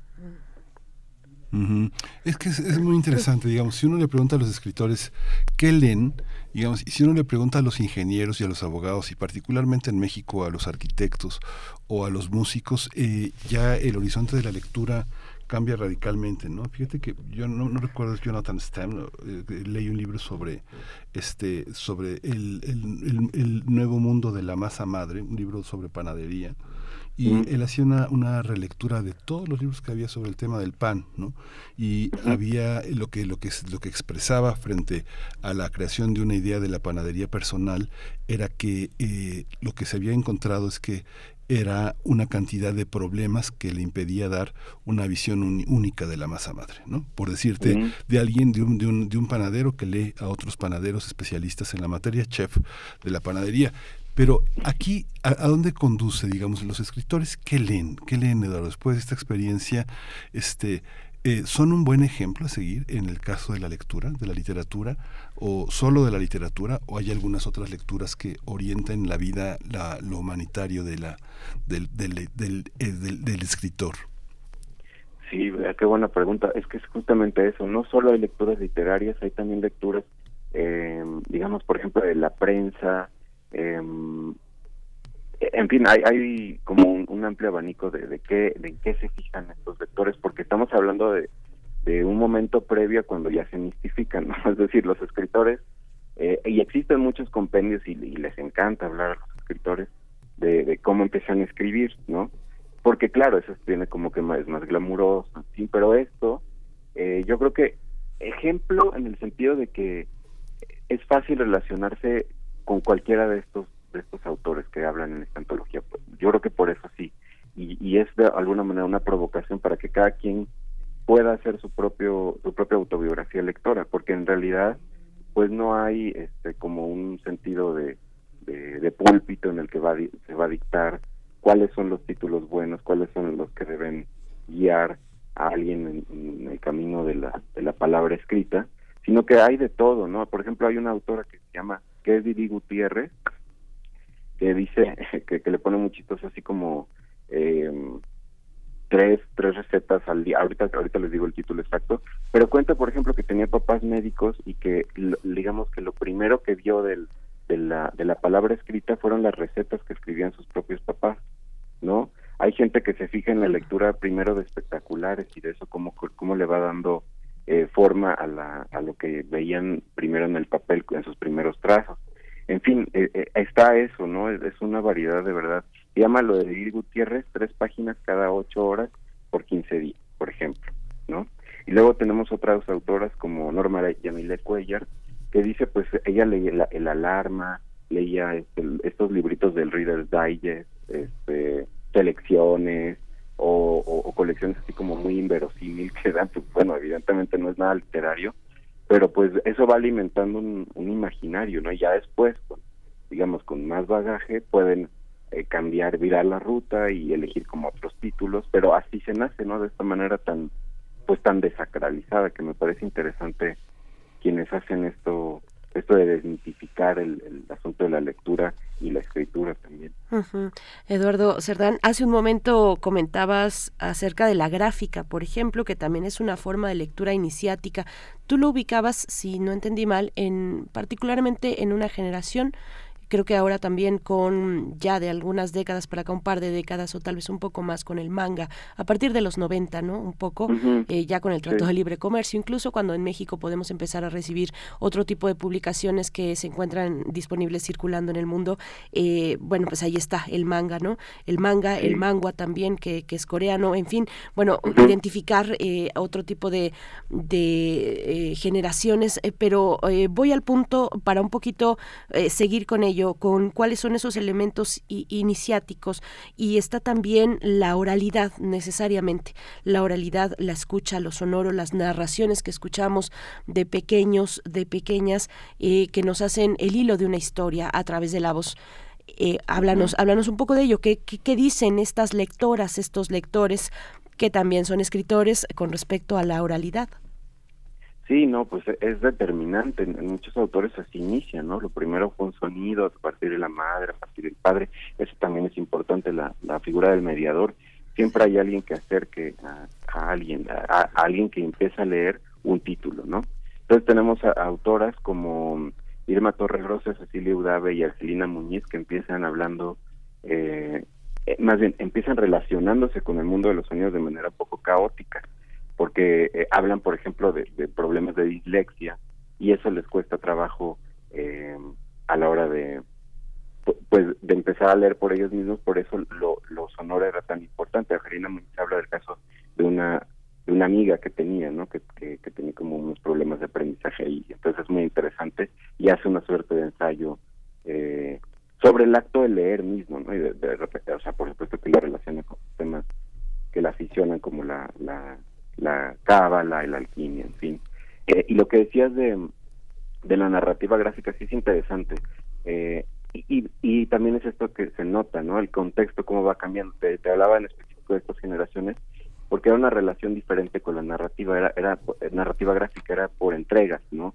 Y eso es algo que ya no ocurre, por ejemplo, con lo que con lo que dicen los nacidos a partir de los 90 más o menos, ya se relacionan ya de otra manera, es decir, ya ya pueden eh, eso consumir el, el, el manga, el libro completo, eh, nos toca el paso a lo digital, porque bueno, yo soy de esa época también, y bueno, a mí también me parecería interesante hacer una suerte de vi, ¿no?, de este libro y abarcar ya las generaciones que nacen eh, pues en los 2000, porque ya entran, a mí me tocó, por ejemplo, también lo digo, que eh, me tocó empezar a leer por Harry Potter, soy de esa generación, pero me, me, han tocado ya alumnos, por ejemplo, que nacen, que te digo, en 2002, y ya entraron a letras pero para leer, eh, porque empezaron a leer en Wattpad, ¿no? O, o sea, las fanfiction y todo esto, y ya ahí se borronea la idea de autoría, es otro rollo, ¿no? Sí.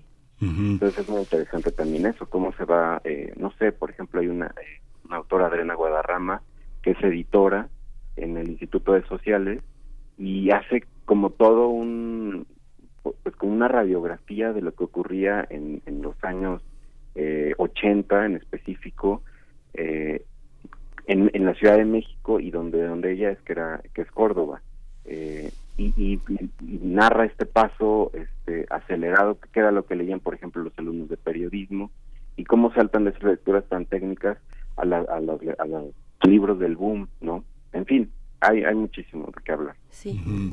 Hay una, hay una parte, Eduardo, que es muy interesante. Fíjate que me recuerdo mucho cómo Monsiváis hacía una distinción muy, interesante. Él sentía que a veces perdía mucho tiempo leyendo periódicos, pero había una parte en la que él señalaba que veía en la literatura mexicana una, una, un apego a los hechos, a las fechas que se querían programáticas, no sé, el temblor de 85, el, el movimiento del 68, y que las novelas, la literatura, aparecía generalmente mucho más tarde que los, el desarrollo de los movimientos y había sido asimilado por gran parte de la sociedad y aparecía una novela sobre el tema, cosa que era distinta, por ejemplo, en autores anglosajones. Pienso a autores anglosajones como Kazuo Ishiguro, como Timothy Mo, como este Martin Amis, como Julian Barnes, como este tipo de autores donde eh, las lecturas que tienen son eh, canónicas, son, no sé, Isaac Bashevis Singer, John Bart, este tipo de autores, incluso hasta Kingsley Amis, el caso de Martin Amis, pero la, cuando indagas en las, en las lecturas que ellos hacen son canciones, películas, eh, formas de anuncios, publicidad, este, todo lo que hay alrededor de una banalidad que modifica la moralidad imperante, ¿no? Este, eh, hacer esa, este, ¿qué leer? ¿no? Digamos que Monsiváis se la pasaba leyendo puras cosas que él consideraba banales. Decía, cuando ya eh, empecé a entender lo que estaba pasando, dejó de pasar lo que estaba entendiendo. Hay una parte que funciona así, ¿no? ¿Cómo, cómo hacer esa, esa, esa comparación un poco? Los, eh, los londinenses se fijan en los americanos que son igual que ellos como Don DeLillo como John como Bart como eh, Philip Ross como Joyce Carol Oates ¿cómo, ¿cómo lo ves ahí? Sí, sí, definitivamente. Y, por ejemplo, cuando estaba yo, digamos, estaba copiando ya lecturas, eh, lecturas sobre la lectura, sí, sí me parece que hay, hay un, eso, un, un espíritu como más democratizador, por ejemplo, en autores de anglosajones, ¿no? Y, o sea, es decir, no sé, por ejemplo, recuerdo ahorita la misma Virginia Woolf empieza hablando de, del acto de leer mismo, ¿no? Muy pronto antes que y, ya en nuestro ámbito pues ocurre un poco más más tarde. No es que no había ocurrido sí había por ejemplo con la generación de medio siglo ocurría muchísimo no estas lecturas o sea este apasionamiento por la lectura Pito el Pacheco lo que sea. Pero sí yo creo que hay un y de hecho el el, el director de Cuadrivio Ramsés digamos que se se animó porque leyó una columna en el New York Times en la que un, un autor llamado Tim Parks empezaba a hablar de esto, de que hay, hay habría, habría que hacer como una suerte de, de antología horizontal de, de, la antropología de la lectura, qué lee, quién y por qué y en qué circunstancias y, y, y pues socializarlo de alguna manera, ¿no? Y también, o sea, la idea de antología es importante porque si ocurrían, pues hay muchos, ¿no? digamos, el reciente fenómeno, fenómeno de, Irene Vallejo, ¿no? O sea, eh, sí, sí, por supuesto que hay hay grandes esfuerzos y maravillosos y con un, un ánimo pues pues científico, ¿no? También Alberto Mangel, en fin. Eh, pero la, idea era también conjuntar muchas miradas. Eh, eso es lo que lo que queríamos hacer desde la revista digital y desde luego que eso traspasó eh, al, al libro, ¿no? Sí. Pues Eduardo Cerdán, qué, qué, interesante, qué interesante este libro, las reflexiones que lo que lo acompañan. Eh, yo creo que ahora que comentabas lo del fan fiction, eh, bueno, que los hay, de, pues los más, los más populares, Harry Potter, Game of Thrones, El Señor de los Anillos, pero hay muchísimos más, es todo un universo. Eh, tal vez el fanfiction es el, es el argumento de Cartarescu, que, que comentábamos al inicio, llevado a sus últimas consecuencias, ¿no? Donde el lector, eh, pues finalmente complementa, pero en el caso del fanfiction, pues puede desarrollar incluso un mundo, un mundo complementario muy distinto, o, o darle el final que el lector quería y no el que le dio el autor a la obra, ¿no? Eh, pienso, pienso en tantas otras expresiones, los journals literarios, ¿no? Como un bullet journal, pero de literatura, los booktubers, todo ese universo que también está en internet eh, de, lectores que dan varios pasos más allá. Pues eh, muy interesante, Eduardo Cerdán, se va a presentar lectura al centro, 55 autobiografías lectoras, este miércoles, primero de marzo, a las 13 horas. ¿Quién te acompaña? Cuéntanos un poquito más, danos las coordenadas. Sí, bueno, va, a ser en el Salón de Firmas del, Palacio y vamos a estar Yael Valls, eh, Anel Pérez y modera Julieta García González. Muy bien. Pues, pues mucha suerte, enhorabuena y bueno, ahí estaremos dándonos la vuelta por la film de minería. Eduardo Cerdán, muchas gracias. muchas gracias, Bernice y Miguel Ángel. Un gusto estar con ustedes. Muchas gracias, Eduardo. Pues vamos a ir, vamos a pasar a la, a la, a la música de la curaduría de Bruno Bartra con la banda regional Mije. Pizzi Tiucht es la, lo que vamos a escuchar.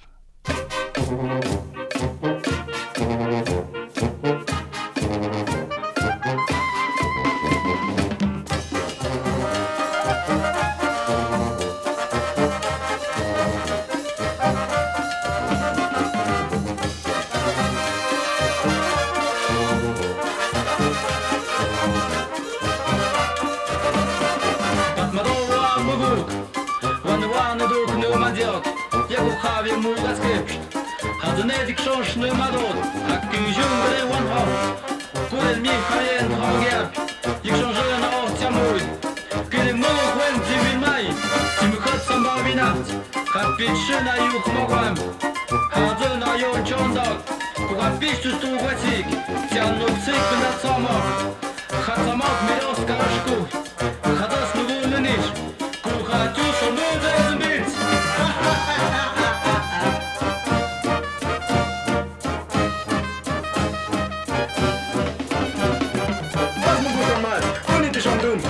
ringajăg Unde uși ducăști? Ca minori murnăt Pune-ne-mi gatun Ia un cap!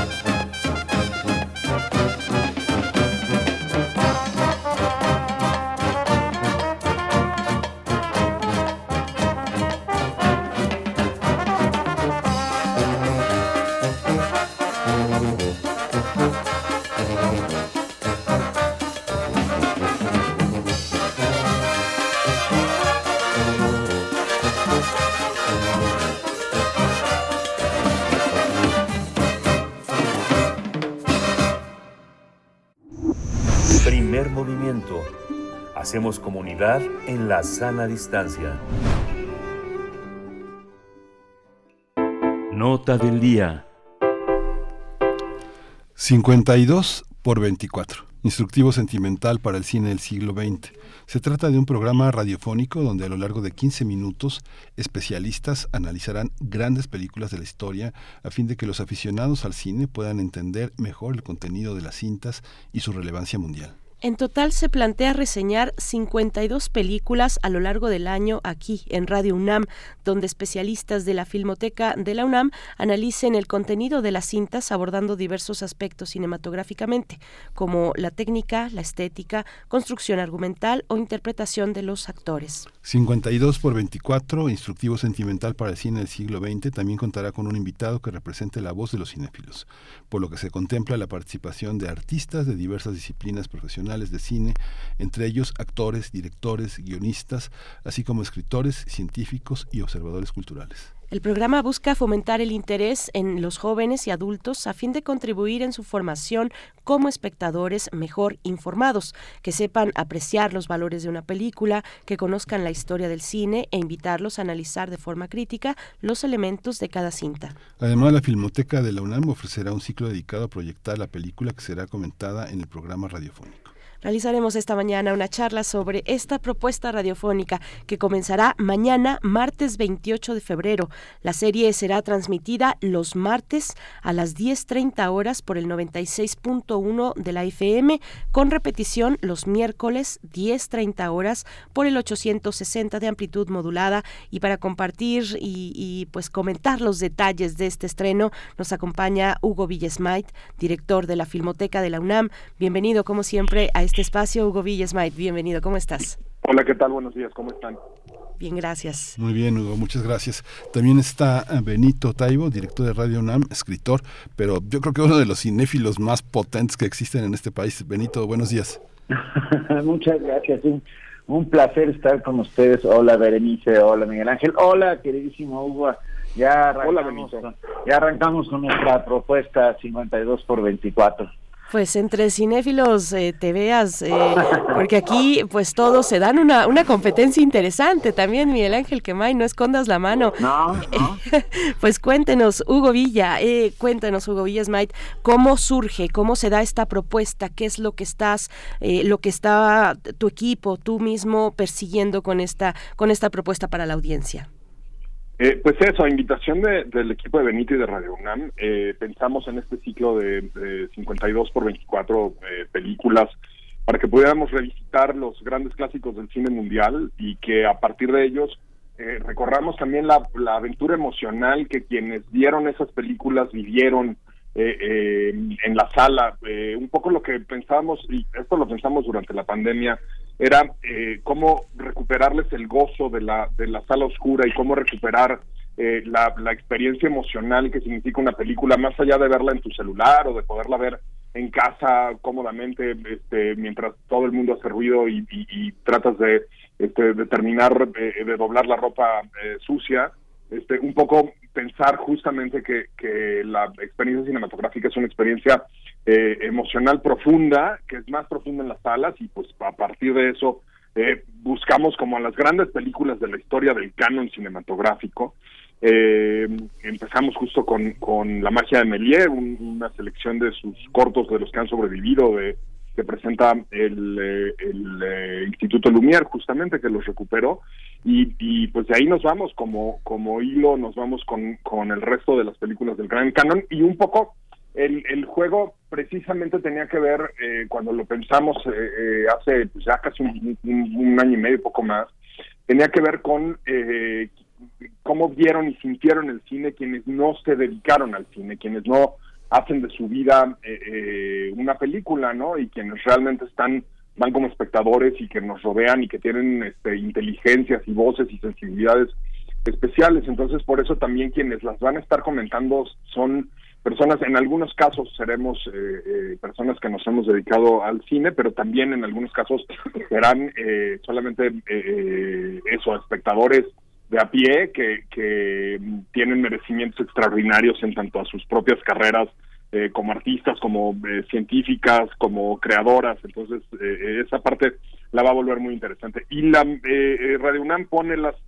las las cápsulas los martes y los miércoles y nosotros los jueves van a poder ustedes ir a la sala de, de del Centro Cultural Universitario y las van a poder ver ahí las películas en una única función para que contrasten lo que nos dicen las personas que comentan la película con la propia película y lo que ustedes en sala oscura van a poder eh, eh, disfrutar de esas de esos eh, eh, grandes obras del cine. Ay, qué interesante, qué padre, qué padre está esa dinámica de escuchar la cápsula eh, martes o jueves, o, o, miércoles, perdón, y el jueves asistir a la sala, a la sala de cine. Benito Taibo, pues qué delicia 15 minutos, qué delicia 15 minutos, aunque yo creo que mucho se va a desbordar por ahí y se trata también de que se desborde, de que se desborde incluso en la sala, en la sala de cine, después de la, de la proyección, de la función. Cuéntanos, Benito Taibo, cómo fue concebido desde acá, desde Radio UNAM. Sí, bueno, fue fue pensado, somos somos gente que nos gusta el cine, no voy a decir cinéfilo porque es un término de mucha altura, pero gente que hemos vivido eh, viendo cine toda la vida, eh, siguiendo la instrucción maravillosa de nuestro maestro Emilio García Riera, que decía justamente el cine es mejor que la vida. Estamos convencidos de ello.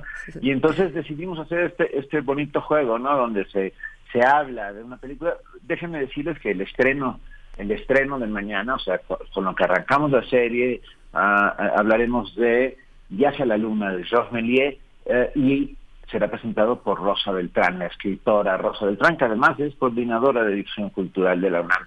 Y como ella, un montón de gente pasará durante estos 52 52 capítulos, que son lo que dura un año, una vez a la semana, por 24 cuadros por segundo. Estamos francamente encantados de que esto suceda, todos tenemos una opinión, todos tenemos, pero este instructivo sentimental tiene que ver justamente con eso, en cómo esas películas te tocaron, te hicieron, te transformaron, a veces hasta hasta te, te, cambiaron la perspectiva de ciertas cosas. Uh, yo en algún momento tendré la inmensa oportunidad de hablar sobre eh, y no saben qué contento estoy porque es uno de mis preferidos en el mundo, Tiempos Modernos, del de maestro Charles Chaplin.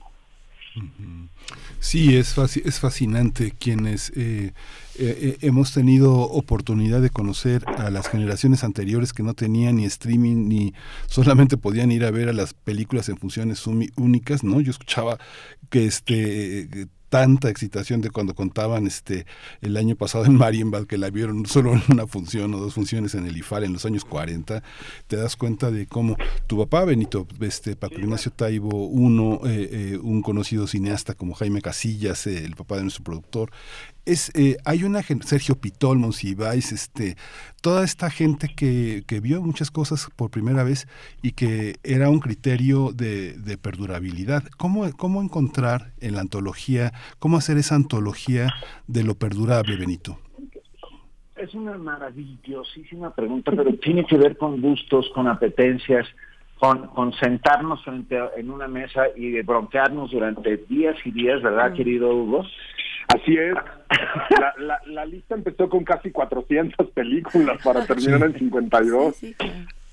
O sea, sí, pero, pero bueno, todas aquellas que están presentes obviamente tienen el, el voto de calidad del cinéfilo, de ese que las vio en el cine y que, y que esa puesta en escena eh, fílmica nos transformó de tantísimas maneras.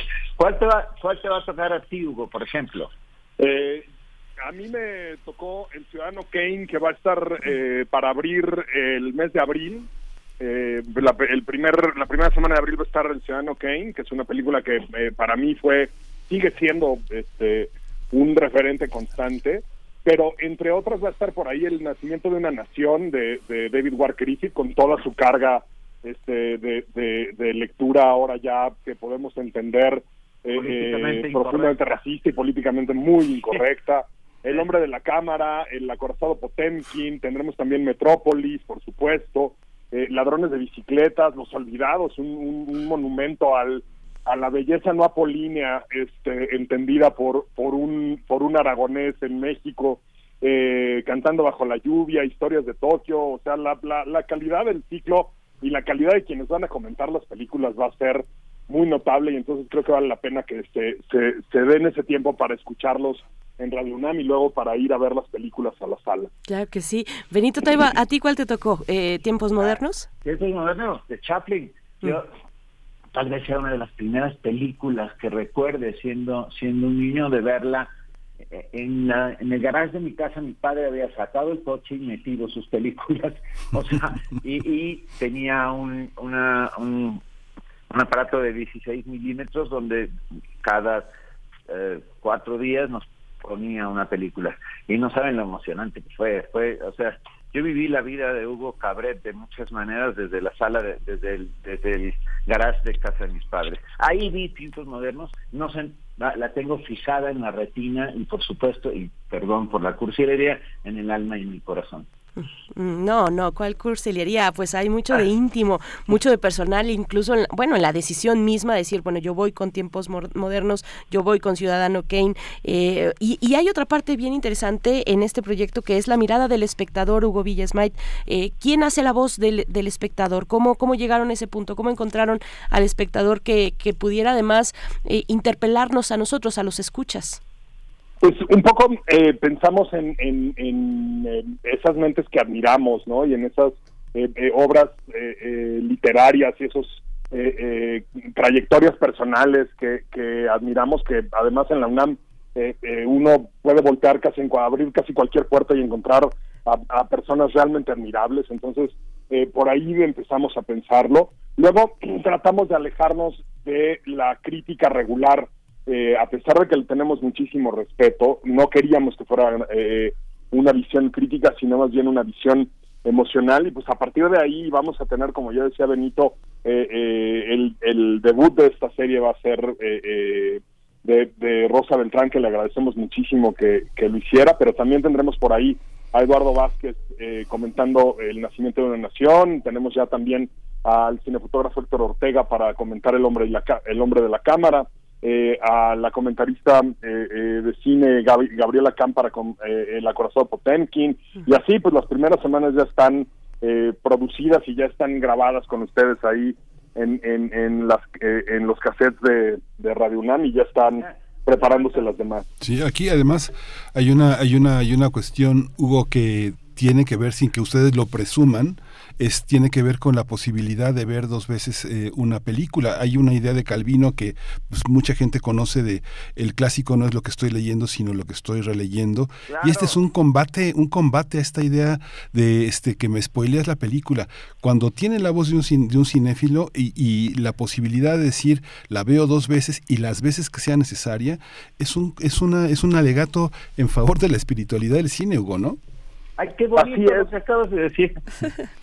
Sí, es, es una es un concepto formidable y creo que sí resume muy bien la intención de esto. La, la otra parte es como la eh, eh, la invitación a ese a ese significado, a ese significado que puede cambiar cada vez que uno eh, eh, revisita una película o una o una gran obra de arte que lo que le impresionó.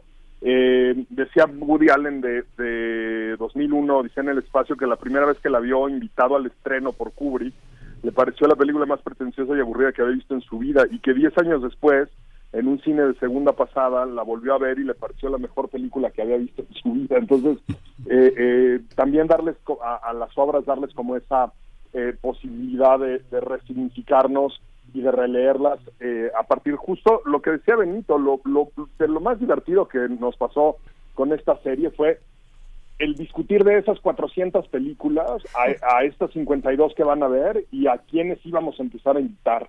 Este, porque lo más divertido fue justamente ver las películas que casi todas las habíamos visto eh, eh, quienes formábamos parte de ese grupo de selección eh, y las conocíamos bien, pero ver esas películas en los ojos y en la voz de quien nos estaba diciendo que había que preferir la otra, ¿no? Que tenía que entrar la otra por alguna razón. Creo que eso pues es valiosísimo. La, la, y es algo que la experiencia de eh, ver la película en tu casa o ver la película en un celular no te da. El, el subirte con alguien a, un transporte público, llegar a la sala cinematográfica, ir preparando lo que vas a decir, a lo mejor tú ya viste la película y la otra persona no la viste, explicárselo en el camino y salir y otra vez tomarte el metrobús y llegar a tu casa y, y- e ir discutiendo la película y decir, no, es que me pareció esto y esto y esto y esto, y fíjate que, y, y del que estaba atrás con su celofancito de los este, muéganos me hizo la vida insufrible y así, eso enriquece muchísimo y le da una razón social al- al- a la experiencia cinematográfica y eso es un poco lo que les queremos eh, eh, invitar a hacer, ¿no? Escuchar a estas voces que, hemos invitado eh, a- a- para que los revi- para que revisiten las películas y, y- y después emitir sus propias voces alrededor de ellas. Mm, Querías comentar, Benito. Sí, no, rápidamente, la, la única enorme, bueno, no, tiene, hay muchas ventajas, pero una de ellas es que en el Centro Cultural Universitario no hay muéganos. Ah, pero eh, son muéganos virtuales, pues, ¿no? Benito, pues muchas, muchas gracias. Felicidades a todos nosotros porque vamos a poder disfrutar junto con ustedes que ya nos han dicho se divirtieron como enanos decidiendo entre estos 400 títulos, 52 finalmente. Pues muchas gracias. El día de mañana es el estreno, mañana martes 28 de febrero a las 10.30 horas 96.1 de FM, repetición miércoles 10.30 horas 860 de AM y bueno, la proyección de la película eh, el jueves siguiente eh, de- o el jueves de esta semana en el Centro Cultural Universitario. Muchas gracias, Hugo Villesmay, director de la Filmoteca de la UNAM. Enhorabuena por este proyecto y qué, qué gusto tenerte, tenerles a todos ustedes aquí en Radio UNAM. Igualmente un abrazo, un abrazo grande, Benito. Abrazos, abrazos a todos. Gracias, Berenice, Miguel. Gracias a todo el equipo de Primer Movimiento. Gracias, Benito. Hasta pronto, querido Benito Taibo, director de Radio UNAM, cinéfilo también, bueno, lector además. Venimos, qué, qué buena hora, qué buena hora esta para los deleites eh, que, nos, que nos unen aquí a través de la radio. Bueno, vamos a ir con música para despedirnos. Sí, sí, nos vamos con música. Vamos a escuchar de la banda regional, no, esto ya ocurrió, Pepe Ramos. Pepe Ramos, precisamente la sanmarqueña. Vamos con ello. Gracias, Radio Nicolaita. Volvemos después del corte.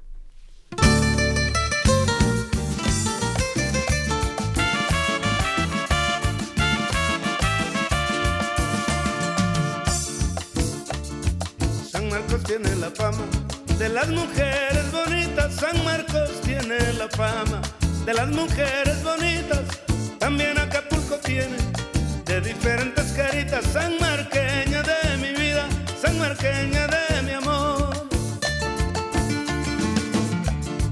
Dame lo que yo te pido, que no te pido la vida. Dame lo que yo te pido, que no te pido la vida. Quiero que me des un beso abajo de la barriga, San Marqueña de mi vida, San Marqueña de mi amor.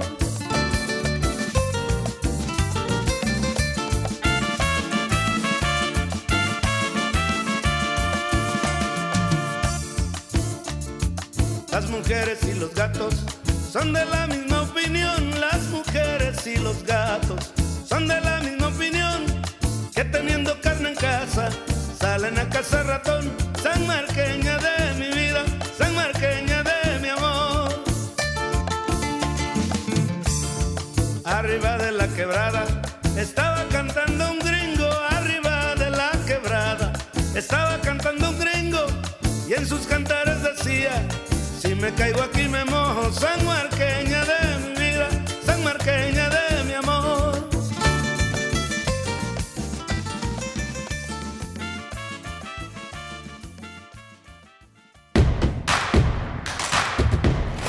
Encuentra la música de primer movimiento día a día en el Spotify de Radio UNAM y agréganos a tus favoritos.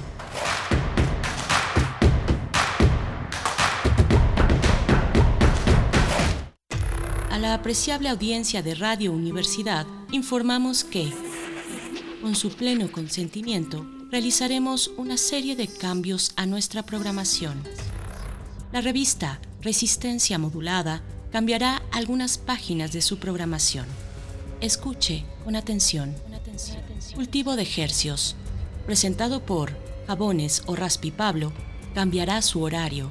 Ahora se transmitirá los lunes y los miércoles a las 21 horas. Y les invitamos a escuchar nuestra nueva sección, Divergentes, traído hasta ustedes por Baterías Violeta, la pila que sí dura. Divergentes sonará todos los jueves a las 21 horas.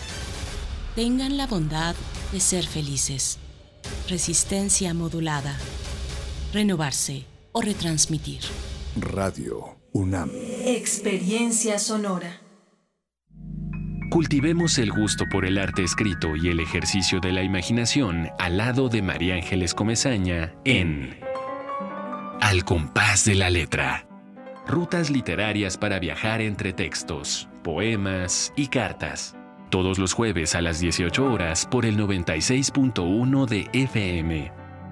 Radio UNAM. Experiencia sonora.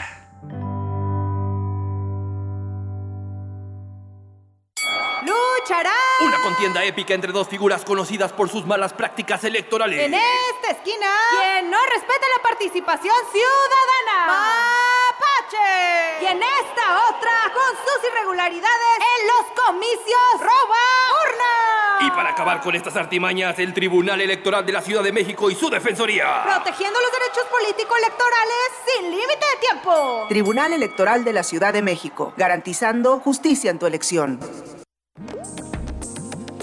Las historias concluyen, las palabras vuelan, los escritos se malinterpretan y los sonidos permanecen. hacia el tema de la escucha en general de documental sonoro. Todo va en el mismo sentido y ese sentido es que pues hay más producciones sonoras, más historias para escuchar, más gente que quiera hacer eso. La UNESCO señaló que tienen valor patrimonial las producciones radiofónicas. Tenemos una identidad en común, tenemos sonidos que nos hermanan y queremos contarnos desde nuestra especificidad, además comparte una lengua. Radio UNAM te invita a escuchar la serie que conjuga el arte y el periodismo en un mismo género. Foro Sonodoc 2022. Un recinto para celebrar el documental sonoro. Todos los viernes a las 17 horas por el 96.1 de FM. Un archivo sonoro para representar el presente. Radio UNAM, Experiencia Sonora.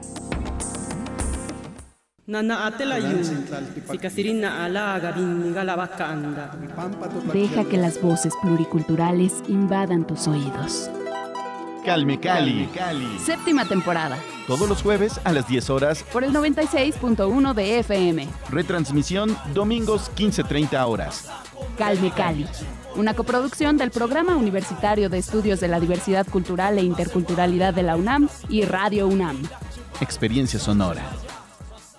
Leer transforma, enriquece, educa, pero sobre todo da libertad. Cuadragésima cuarta Feria Internacional del Libro del Palacio de Minería, un clásico de la Ciudad de México. Del 23 de febrero al 6 de marzo de 2023. Encuéntranos en redes sociales como arroba filminería. Invita a la UNAM a través de su Facultad de Ingeniería. Tacuba 5, Centro Histórico. La feria del libro más antigua del país. Recuerda, más libros, más libres. www.filminería.unam.mx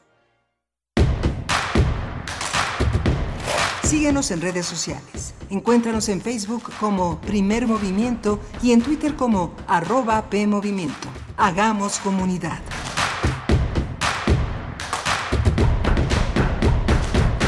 Hola, buenos días. Ya son las 9 de la mañana con cuatro minutos en esta gran Ciudad de México. Estamos aquí en Radio UNAM, en Adolfo Prieto 133, en la Colonia del Valle, en nuestras redes sociales, en la página web de radio.unam.mx. Está Rodrigo Aguilar al frente de la producción ejecutiva mi compañera Berenice Camacho al frente de la conducción. Querida Berenice, buenos días. Buenos días, Miguel Ángel Quemán. Ya estamos de vuelta, 9 con 5 minutos. Viene la poesía necesaria. Y en la mesa del día, un libro, una propuesta eh, muy interesante, una investigación desde la arquitectura sobre ciudad universitaria.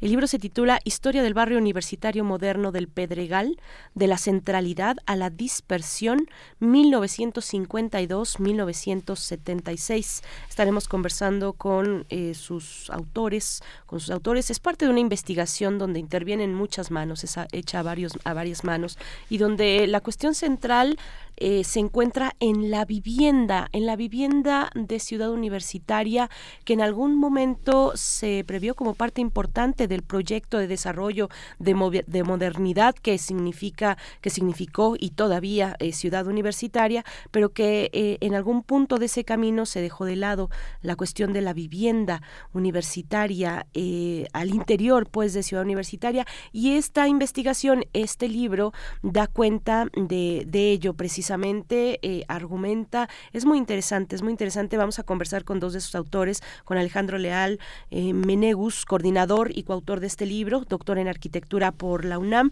adscrito al Centro de Investigaciones en Arquitectura, Urbanismo y Paisaje de la Facultad, de Arquitectura, y también con Keila Escamilla, coautora igualmente de este libro, por la UNAM, y también colabora en este seminario de habitación, en el seminario de habitación CEU, en el Centro de Investigaciones en Arquitectura Urbanismo y Paisaje de la Facultad, Facultad de Arquitectura de la UNAM. Muy interesante viene esta, esta propuesta, esta propuesta pues eh, sí original, ¿no? Eh, dicen sus autores, habrá que ver qué tan innovadora, pero sí original, al menos eh, respecto a la visión, a las narrativas que tenemos sobre Ciudad Universitaria, un proyecto modernizador o parte del proyecto modernizador de, de aquel México de mediados del siglo pasado, Miguel Ángel.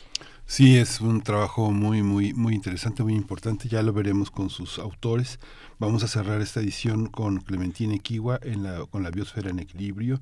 Coleccionar para conocer colecciones biológicas en la tienda UNAM. Va a ser muy interesante porque además siempre es una, un buen pretexto acercarse a la tienda UNAM, un espacio que está libre de la voracidad, con muchas opciones para todo el público, sobre todo para quienes son parte de la administración de los trabajadores universitarios y académicos. Siempre es interesante visitar Tienda UNAM, siempre hay sorpresas, siempre hay una gran, gran capacidad de encontrar productos que producen, eh, que hacen productores pues muy, muy, muy pequeños, que no entran en los grandes circuitos. Así que Clementina Equivo nos va a acercar hoy a ese territorio. y es bióloga y directora de, de ciencias, en la doctora en ciencias por la Facultad de Ciencias de la UNAM. Por supuesto, bueno, cerramos con ella, con Clementina Equigua y la biosfera en equilibrio, pero primero vamos con la poesía necesaria. Es hora de poesía necesaria. Este año, este 2023, se cumple un centenario de Fervor de Buenos Aires, el primer libro publicado, publicado de Jorge, de Jorge Luis Borges, uno de los escritores fundamentales del siglo, del siglo XX. Y bueno, este no fue su primer libro escrito, pero sí el primero en ser publicado en el año de 1923, mientras la familia de Borges se encontraba en España. Y bueno, se prepara, eh, me puse a investigar y se prepara una edición de aniversario, la prepara Random House y seguramente pues no será el único evento conmemorativo de festejo por esta obra juvenil del gran escritor, del gran poeta, ensayista también Jorge Luis Borges. Y les voy a compartir a propósito entonces un poema de Borges, un poema de Borges que no viene en fervor de Buenos Aires, sino en una obra ya de madurez, una obra de madurez que se publica medio siglo después, en 1972, El oro de los tigres. Este poema se titula Al coyote al coyote que pertenece al oro de los tigres. Al coyote. Durante siglos la infinita arena de los muchos desiertos han sufrido tus pasos numerosos y tu aullido de gris chacal o de insaciada hiena. Durante siglos, miento, esa furtiva sustancia, el tiempo, no te alcanza, lobo. Tuyo es el puro ser, tuyo el arrobo, nuestra la torpe vida sucesiva. Fuiste un ladrido casi imaginario en el confín de arena de Arizona, donde todo es confín, donde, donde se encona tu perdido ladrido solitario, símbolo de una noche que fue mía. Sea tu sea tu vago espejo esta elegía.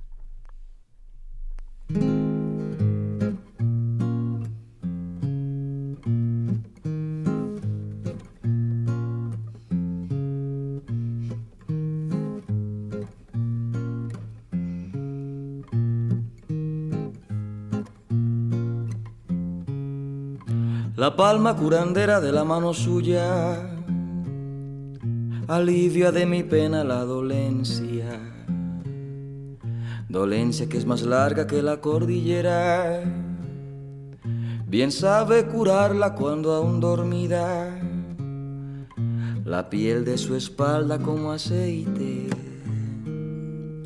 Desata mis manos de la pluma rústica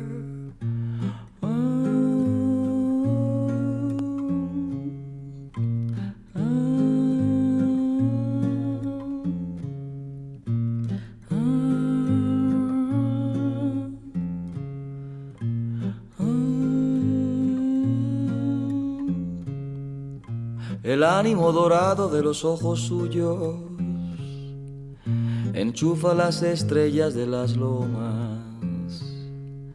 De noche cuando quiere que asomemos a darnos el abrazo de la luna, su canto original abarca el valle. Así mi pensamiento queda mudo humilde su presencia. Devoto lo descubro el sacramento.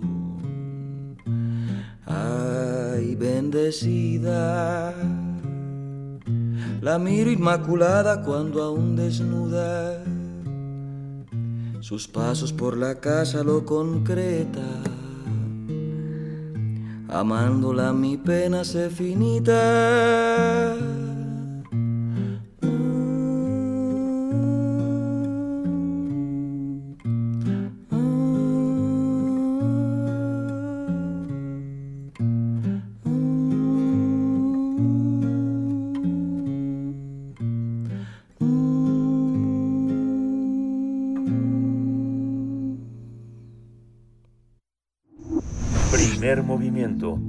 Hacemos comunidad con tus postales sonoras. Envíalas a primermovimientounam.gmail.com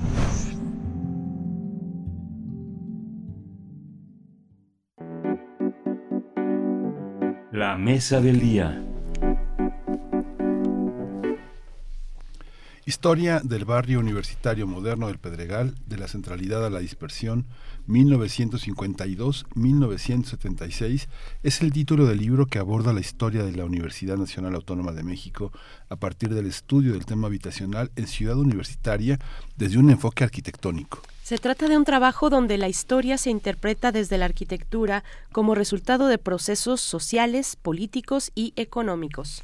Eh, la publicación de 444 páginas se centra en la vivienda promovida por las autoridades universitarias, las instituciones públicas y la iniciativa privada entre esos años 1952 y 1976, donde habitaron mayormente universitarios y que ha sido definido como el barrio universitario moderno del Pedregal. El objetivo es entender el surgimiento y desarrollo del nuevo barrio universitario dentro y fuera del campus universitario, como causa y efecto del traslado de la universidad al Pedregal de San Ángel.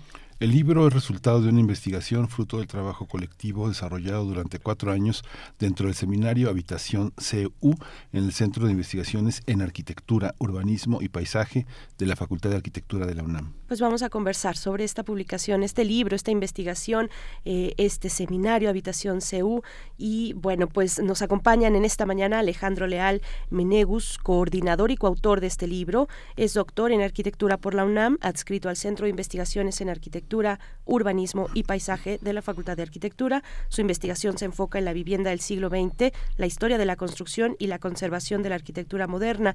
Es fundador y coordinador del Seminario de, Habitación CEU y profesor de la Facultad de Arquitectura.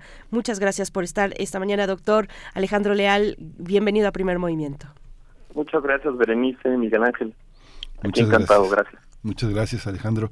Muchas gracias también a Keila Escamilla, quien presento y es coautora del libro, es arquitecta por la UNAM, colabora en el Seminario de Habitación CEU en el Centro de Investigaciones en Arquitectura, Urbanismo y Paisaje de la Facultad de Arquitectura y bueno, se ha, trabajado sobre temas relacionados con la vivienda universitaria y la habitación en el siglo XX. Keila Escamilla, bienvenida, buenos días. Hola, buenos días. Gracias, Berenice. Gracias, Miguel Ángel. Gracias a ambos por estar aquí, Keila, bienvenida. Bueno, pues empezamos esta charla, doctor Alejandro Leal. Pues, eh, ¿qué hay detrás? ¿Qué hay detrás de esta publicación? Eh, ¿Ofrece una historia alternativa a la narrativa acerca de Ciudad Universitaria? Eh, pues yo creo que sí, Bernice. O sea, nosotros empezamos, tal vez por deformación como arquitectos, con un estudio muy puntual sobre los distintos edificios que se pensaron o que se construyeron para solventar o resolver el problema de la vivienda eh, como parte del campus este, del campus que se pensó en el Pedregal en los 50 y poco a poco nos dimos cuenta que era un tema que iba más allá del tema propiamente arquitectónico de un solo edificio, un conjunto de edificios, sino que era algo que realmente eh, conjuntaba una serie de fenómenos de la época, ¿no? Eh, cabe recordar que el, esa parte como de la de, mediados del siglo XX en la Ciudad de México hay una hay un crecimiento muy grande de la población y hay una falta de vivienda generalizada, ¿no? Entonces una de las demandas que tiene la comunidad universitaria más grandes es justamente el resolver eh, vivienda, ¿no? Eh, que fuera de, calidad y digamos que al alcance de sus de sus capacidades económicas, ¿no? Entonces es muy interesante cómo en este trabajo que fuimos descubriendo con el seminario cómo se va a dar un proceso en el cual se convierte en la vivienda en un tema central de, digamos que de los trabajadores y de los profesores de la universidad, pero también de la propia universidad y quien va a planear la universidad en términos de que es una cuestión pues coyuntural de la época, ¿no? Por supuesto. Eh, eh, Keila Escamilla, pues cuéntanos un poco también tu, tu visión de cómo, cómo se construye la pregunta central de esta investigación. Eh, eh, es decir, el cómo y por qué se decidió no incluir la vivienda en Ciudad Universitaria cuando estaba proyectada en un inicio. ¿Qué, elementos llevaron a construir esta, esta pregunta de investigación desde este seminario Habitación CU? Claro. Eh, bueno, nosotros partimos de la idea de que la ciudad universitaria nunca se terminó o por lo menos esa ciudad universitaria idealizada que se plasmó en el plano de 1952. Eh, fue pensado como una verdadera ciudad, como una ciudad de carácter integral que incluía, que iba a resolver todas las necesidades de los estudiantes y que esto incluía la vivienda. Eh, nosotros estudiamos o nos dimos cuenta de lo relevante que fue este tema habitacional en el desarrollo del proyecto de, Ciudad Universitaria y cómo este tema se fue quedando en el camino hasta que se olvidó. Y bueno, sí, como tú dices, la pregunta central es por qué, por qué no se incluyó esta vivienda que tanto se había planeado, que había, había sido un tema súper importante al inicio del proyecto y se había pensado desde el origen. Y es que todo esto, todo este, este proyecto que es enorme, que es muy, muy interesante, es como, no sé, ahora que lo dices así, este, Keila, que no se terminó, es parte como de toda una serie de cuestiones interrumpidas en México en el trazo urbano. Pienso, no sé, muchas, este trabajo será también un modelo para pensar cómo fueron centripetados y repartidas las parcelas de la Ciudad de México en la colonia de periodistas, en la colonia de oficios, en la colonia de taxistas. O sea, hay una serie de prestaciones a lo largo del siglo XX que se le fueron dando, yo creo que bajo un modelo muy semejante al que cobijó el, el traslado de la UNAM eh, de San Ildefonso a la, a la ciudad universitaria. ¿Cómo, lo, cómo, ¿Cómo observas? Sigo contigo, Keila Escamilla, esta cuestión de lo inacabado, pero al mismo tiempo de parcelar la ciudad en, en función de prebendas, ¿no? Es, es, también parte de esto lo que esta investigación nos, a, a, lo que esta investigación nos invita a pensar, ¿no? Sí, justamente. Eh, la segunda parte de este libro habla como habla sobre el proyecto central de Ciudad Universitaria y cómo se pensó como eh, construirla en un paraje alejado de lo que en ese entonces era el centro de la ciudad porque justamente se, se buscaba, bueno, primero que los estudiantes o los universitarios ya no estuvieran inmersos en la vida del centro de la Ciudad de México, porque eso como que los inclinaba hacia el, hacia el desorden y se buscaba alejarlos. Y bueno, el, esta decisión de construir la ciudad universitaria al sur de la Ciudad de México, pues eh, abonó hacia el crecimiento en esta zona. Sí. Hay una parte, Alejandro, también de que yo recuerdo que alguien decía que si vivir en el centro de la ciudad y tener una novia pasando al viaducto era verdaderamente un desafío, pero la ciudad se fue acercando de una manera este, muy íntima, pero al mismo tiempo también muy caótica. ¿Qué significa esa idea? ¿A qué, a qué responde? ¿Es un romanticismo pensar en que hay una comunidad universitaria en, en, una, en, un, en un espacio urbano tan señalizado? ¿O qué consecuencias puede tener una cuestión así? Eh, pues sí, Miguel Ángel, lo que pasa es como decía Keila, o sea, hay un, hay un modelo de universidad que se va a tratar de, desarrollar, evidentemente, con la construcción de Ciudad Universitaria en el Pedregal, y ese modelo parte de muchas premisas, pero una de ellas es justamente la construcción de un, de, digamos que de una experiencia universitaria integral, donde eh, tiene que ver con las reformas a la idea, inclusive, por ejemplo, del profesor, del, del académico de tiempo completo, es decir, históricamente los universitarios pues estaban en el centro y entonces estoy pensando, no sé, un ejemplo, un, abogado pues daba sus clases en, la Facultad de Derecho y luego se iba a litigar, ¿no? Entonces la idea es cambiar un poco ese modelo y tener realmente una planta docente que se dedica de tiempo completo a la universidad. Esa idea, que es parte de muchas otras ideas que, que se quieren, digamos, que imponer en el desarrollo de la universidad en el siglo XX, va de la mano con la idea justamente de construir una comunidad, un espacio que es, digamos que, pues sí, para universitarios. Y un papel muy importante ahí es la vivienda. Eh, dato curioso que arrojó la investigación, por ejemplo, eh, hay un edificio que digamos que es realmente el único edificio que sí se construyó y se utilizó como vivienda en la universidad, que es el conocido como el multifamiliar para maestros. En ese multifamiliar, eh, una de las personas primeras, una de las primeras personas que van a vivir, y eso lo arrojó la investigación ahí, es un un, un artista muy reconocido que se llama Benjamín Coria, que este, que va a ir a vivir al multifamiliar para maestros en los años 50, en 1955, pero para dar clases en San Carlos, en el centro. Entonces, inclusive vemos todas esas historias como rocambolescas, ¿no? Como hay una idea de un modelo de lo que tiene que ser y cómo realmente en la práctica se distorsionan, suceden una serie de historias, ¿no? Eh, pero sí, la idea justamente es a construir eh, un sentido muy puntual de comunidad universitaria. Alejandro, precisamente en el chat estábamos comentando sobre ese edificio multifamiliar, ese edificio de vivienda que está dentro de Ciudad Universitaria, por allá por los campos, eh, por allá por atrás de, de, los de la unidad de bomberos. Eh, cuéntanos un poquito más de, de, qué significó en un momento ese ese edificio y cómo fue que se fue que, que la cuestión de la vivienda pues como nos dice Keila, se fue olvidando. ¿Qué pasó ahí? ¿Por qué no se exploró más? ¿Qué, eh, qué, qué, qué, decisiones se fueron tomando para dejar de lado finalmente el desarrollo de vivienda también eh, dentro de una ciudad universitaria como tal? Pues ese edificio, Berenice, es un edificio emblemático eh, de lo que se conoce como la arquitectura del movimiento moderno. Yo inclusive diría que es un prototipo, es decir, este, establece una serie de, formas de habitar que tienen un punto como no solo vanguardista, pero es una especie como de laboratorio, ¿no? Donde tiene departamentos, 42 si no me equivoco, que tiene una distribución en dos pisos, no sé si la audiencia, este, los radioescuchas ubican un poco el, centro urbano presidente alemán, que también tiene estos departamentos, ¿no? Que son muy característicos de los años 40, en dos pisos, ¿no? Entonces es un edificio emblemático que tiene una serie de características arquitectónicas muy interesantes y de hecho fue la génesis de esta investigación, ¿no? Nosotros teníamos un poco el interés de saber más sobre ese edificio y fue a partir de entender más sobre la historia de ese edificio que se fue construyendo propiamente lo que devino el seminario Habitación CEU.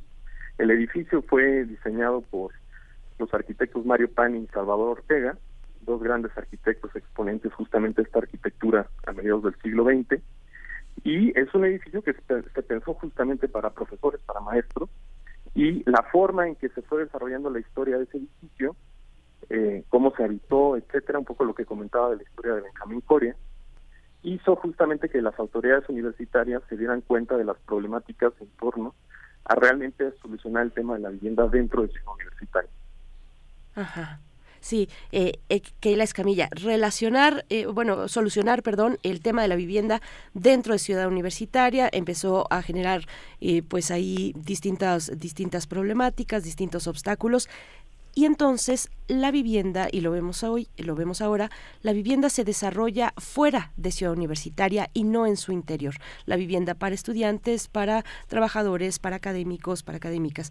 A ver, cuéntanos un poco de ese proceso, Keila lo que pasa en torno, alrededor de Ciudad Universitaria y el tema de la vivienda. Sí, claro. Bueno, eh, un poquito de contexto antes de, contestar esta pregunta es que justamente eh, la segunda parte de este libro hablamos sobre los distintos proyectos de vivienda que se pensaban al interior, que no solo eran únicamente para profesores como el multifamiliar, también estaba pensado edificios de vivienda para estudiantes. Eh, en el estos proyectos que mencionó Alejandro, el multifamiliar y el edificio de vivienda para estudiantes son de 1952. Mm, solo se realizó el multifamiliar, solo se construyó. También se construyó un edificio de vivienda para estudiantes, pero nunca fue ocupado por los estudiantes, como tres o cuatro años después se cambió el uso a una dependencia más de la universidad. Y bueno, a raíz de que la vivienda fue cancelada dentro de Ciudad Universitaria, bueno, hubo un último proyecto en 1966 que era habitación para maestros dentro de CEU. Eh, tampoco logró concretarse este proyecto y ahí sí ya se dio como por mm, pues cancelado esa idea de construir vivienda dentro de CEU. Y es ahí como, como la iniciativa privada entra en juego y como es el momento en el que empiezan a desarrollarse diferentes colonias o fraccionamientos fuera de ciudad universitaria que buscaban darle solución a esta problemática que no se estaba resolviendo dentro de ciudad universitaria y esto es lo que nosotros le llamamos el origen del barrio universitario. Eh, esta es la tercera parte del libro y hablamos en un principio sobre el fraccionamiento Copilco Universidad, que fue un desarrollo que se construyó en 1953 en la zona norte de Ciudad Universitaria. Actualmente es la colonia Copilco Universidad. Y bueno, esta zona empezó a poblarse por se construyeron se construyó vivienda para profesores, que era vivienda unifamiliar, y se construyó vivienda para estudiantes, que eran edificios colectivos. Y es muy interesante el capítulo del libro sobre este fraccionamiento porque eh, incluimos publicidad que se le hacía al fraccionamiento en ese entonces y esta publicidad da cuenta de, de la nueva forma de habitar que se estaba buscando en ese entonces. Me refiero a que se le hacía publicidad a, a los supermercados, ¿no? Y esto es pues una manera completamente diferente de cómo los estudiantes vivían en el centro de la ciudad. En el centro iban al tianguis, por ejemplo. Ahora iban a ir a un supermercado. También hablaban de que había servicios como golfito. Eh, también había servicios como fuentes de soda. Y pues es interesante darle esa lectura, ¿no? De cómo se estaba transformando el habitar en esa época. Es muy interesante, digamos, ustedes ustedes encuentran en el país ese ese modelo, digamos que el modelo que había también era de universidades dormitorio con estudiantes eh, eh, transitorios que pues terminan su carrera y se van, pero esta esta parte del desarrollo eh, habitacional para para la comunidad universitaria es algo que permeó a lo largo de México en, el siglo XX, Alejandro. Eh, Sí, digamos que eh, digamos que Universitaria, la Ciudad Universitaria en el Pedregal va a ser un modelo que se va a querer replicar o reproducir en otras partes de México, ¿no?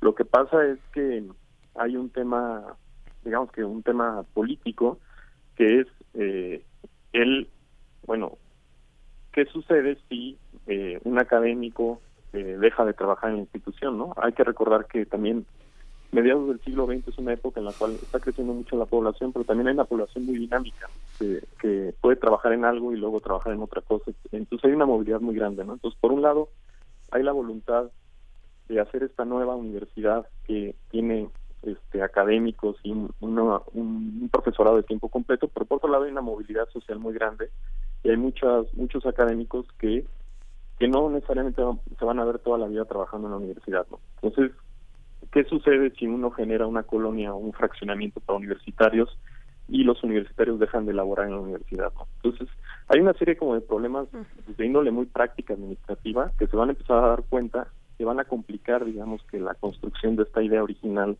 de la vivienda dentro del campus. Sin embargo, fuera del campus iba a ser posible eso, ¿no? Entonces ahí es donde, complementando lo que comentaba Keila, ahí es donde hablamos un poco del tema de la dispersión.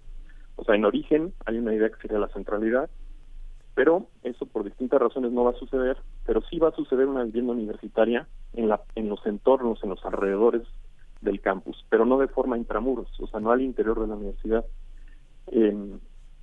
otras universidades, no pensando por ejemplo en la Universidad de Campeche, sucede lo mismo, ¿no? Es más o menos contemporáneo, es un poquito posterior, pero hay la idea de que el nuevo campus tiene que albergar la vivienda, ¿no? Para los profesores y para los alumnos.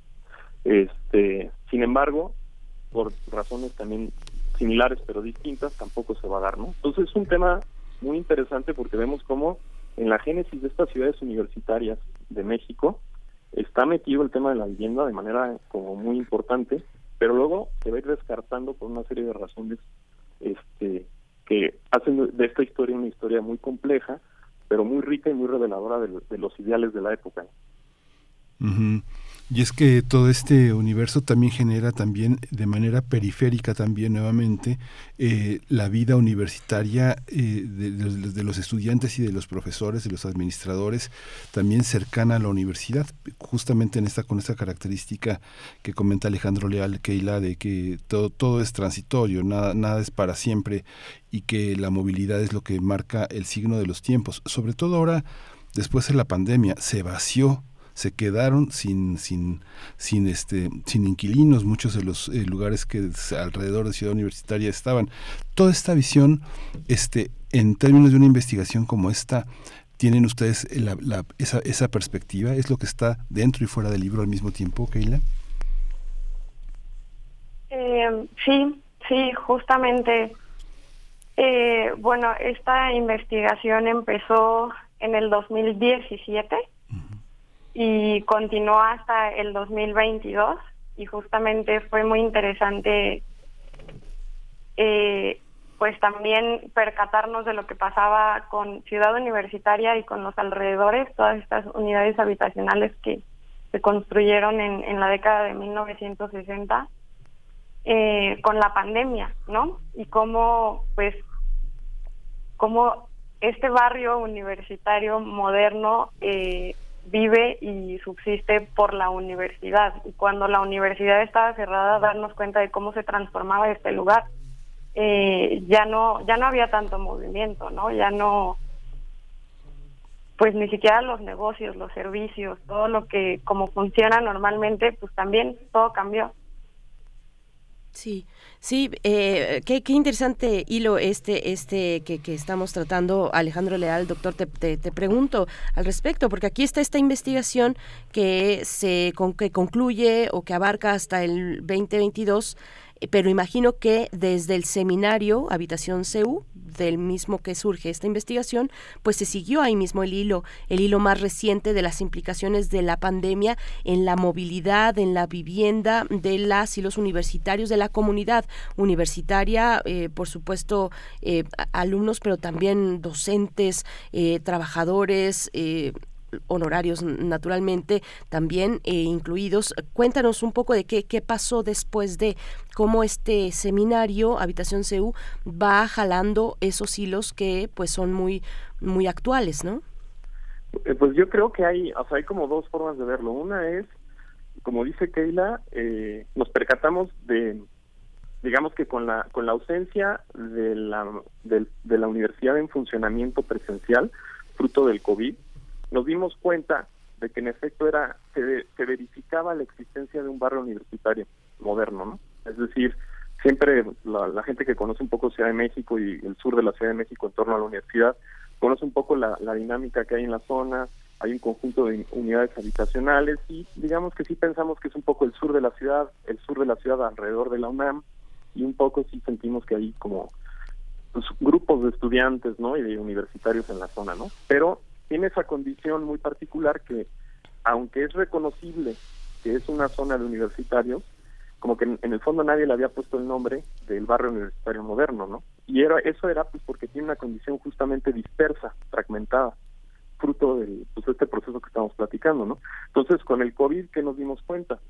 Que aunque sí es cierto eso, por otro lado, vimos con la ausencia de la universidad presencial en operaciones, que en efecto sí, la zona dependía mucho de esa comunidad universitaria presencial, ¿no? Entonces, digamos que justamente comprobamos el hecho de que, pues que sí existe ahí un barrio universitario moderno y que el, que la, el COVID lo afectó mucho, ¿no? Ahora, lo que es curioso ahora es que hay como dos formas de, de habitar el lugar o el espacio.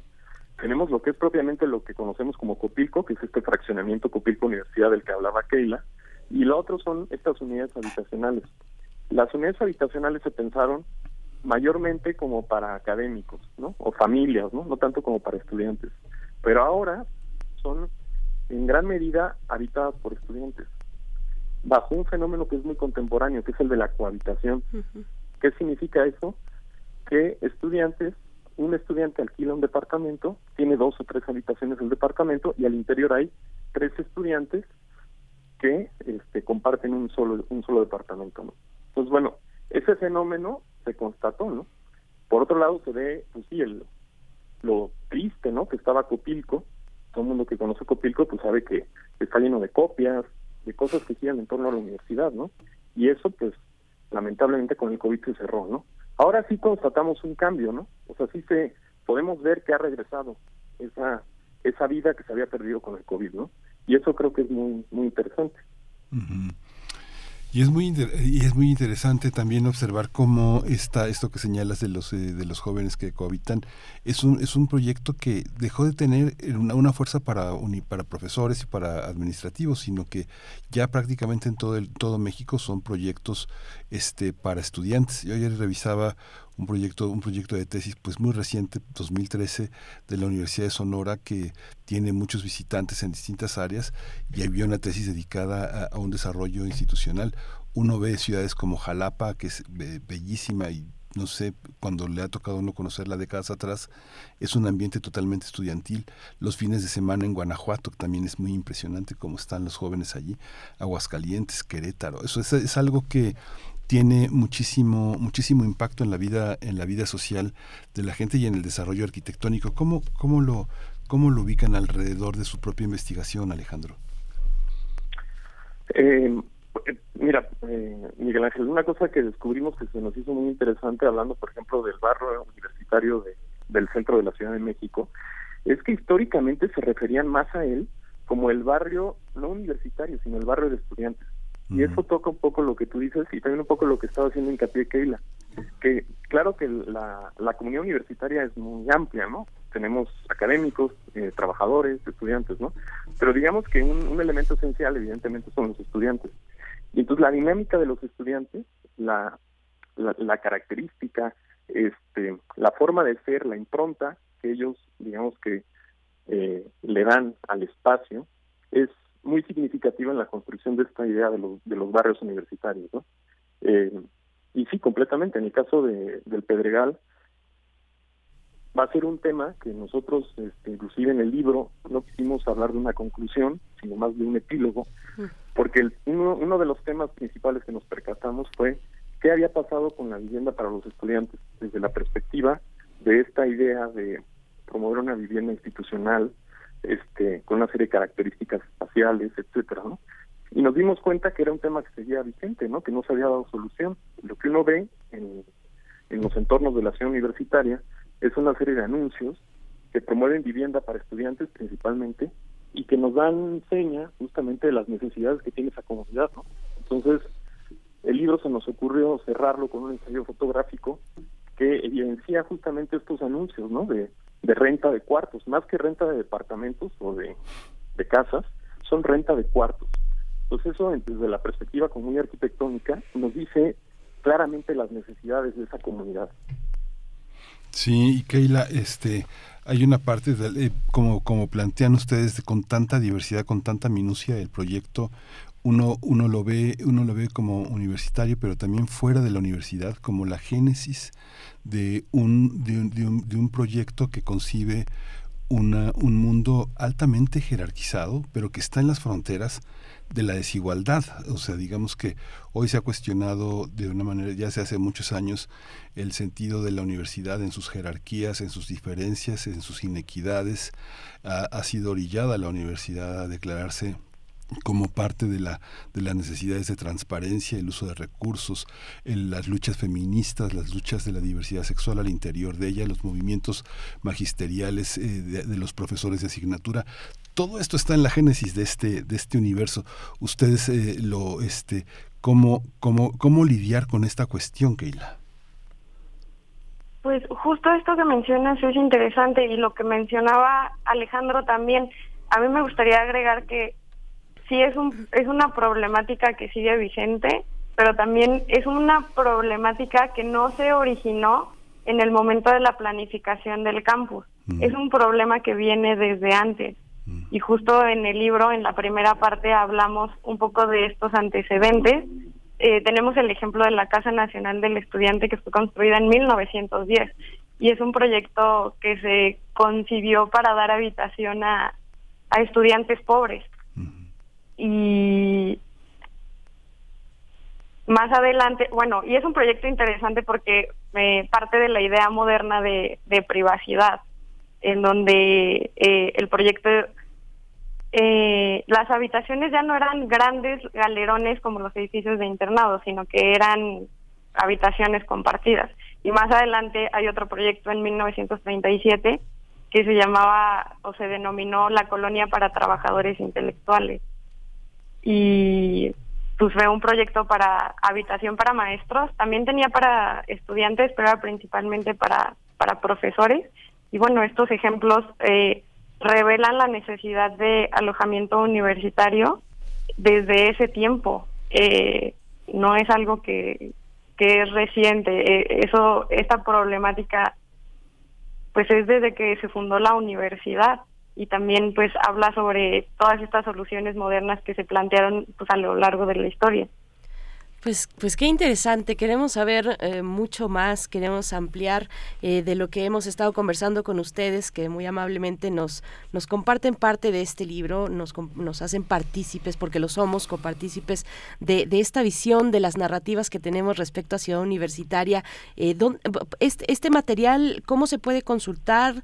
Eh, ¿se, puede, ¿Se puede comprar en las librerías de la UNAM, eh, doctor Alejandro Leal? Eh, sí, el, el, libro, como, como comentamos, es un libro recién publicado. Sí. Se publicó, si no me equivoco, en diciembre del año pasado. Pues acaba de salir.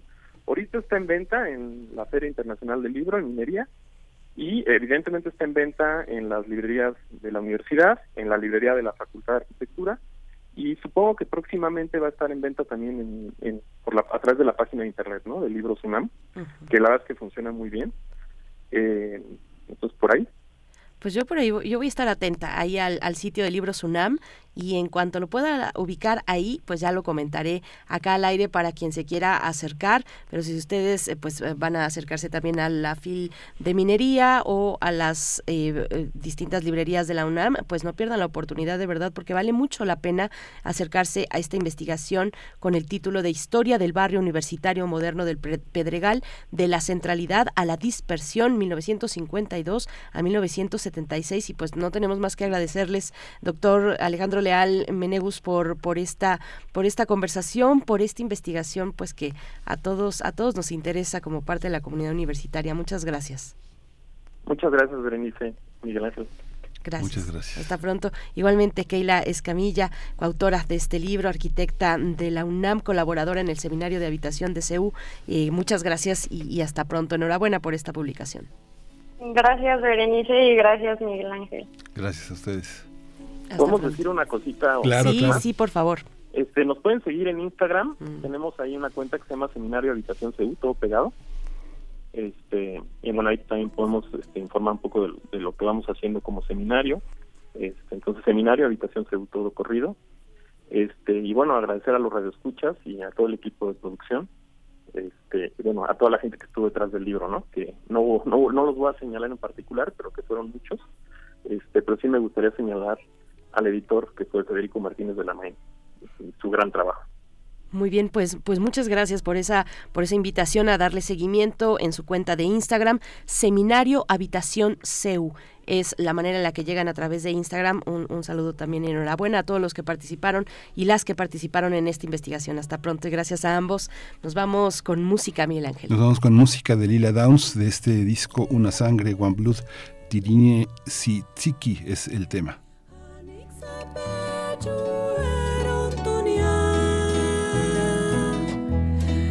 No escucha pure pechismale, kucha no kwatanka, tringen tsutsuki karanya. Tipi tipi male, hanik sabe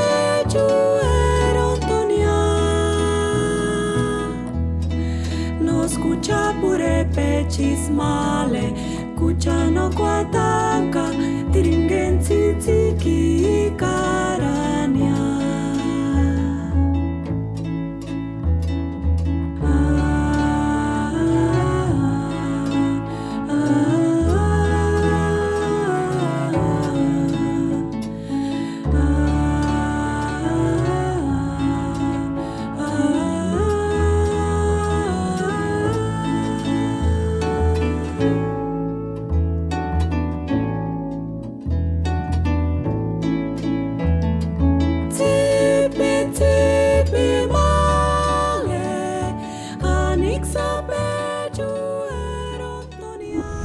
Primer movimiento.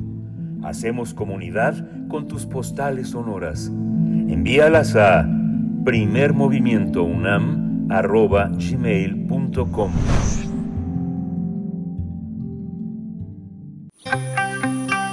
Biosfera en equilibrio.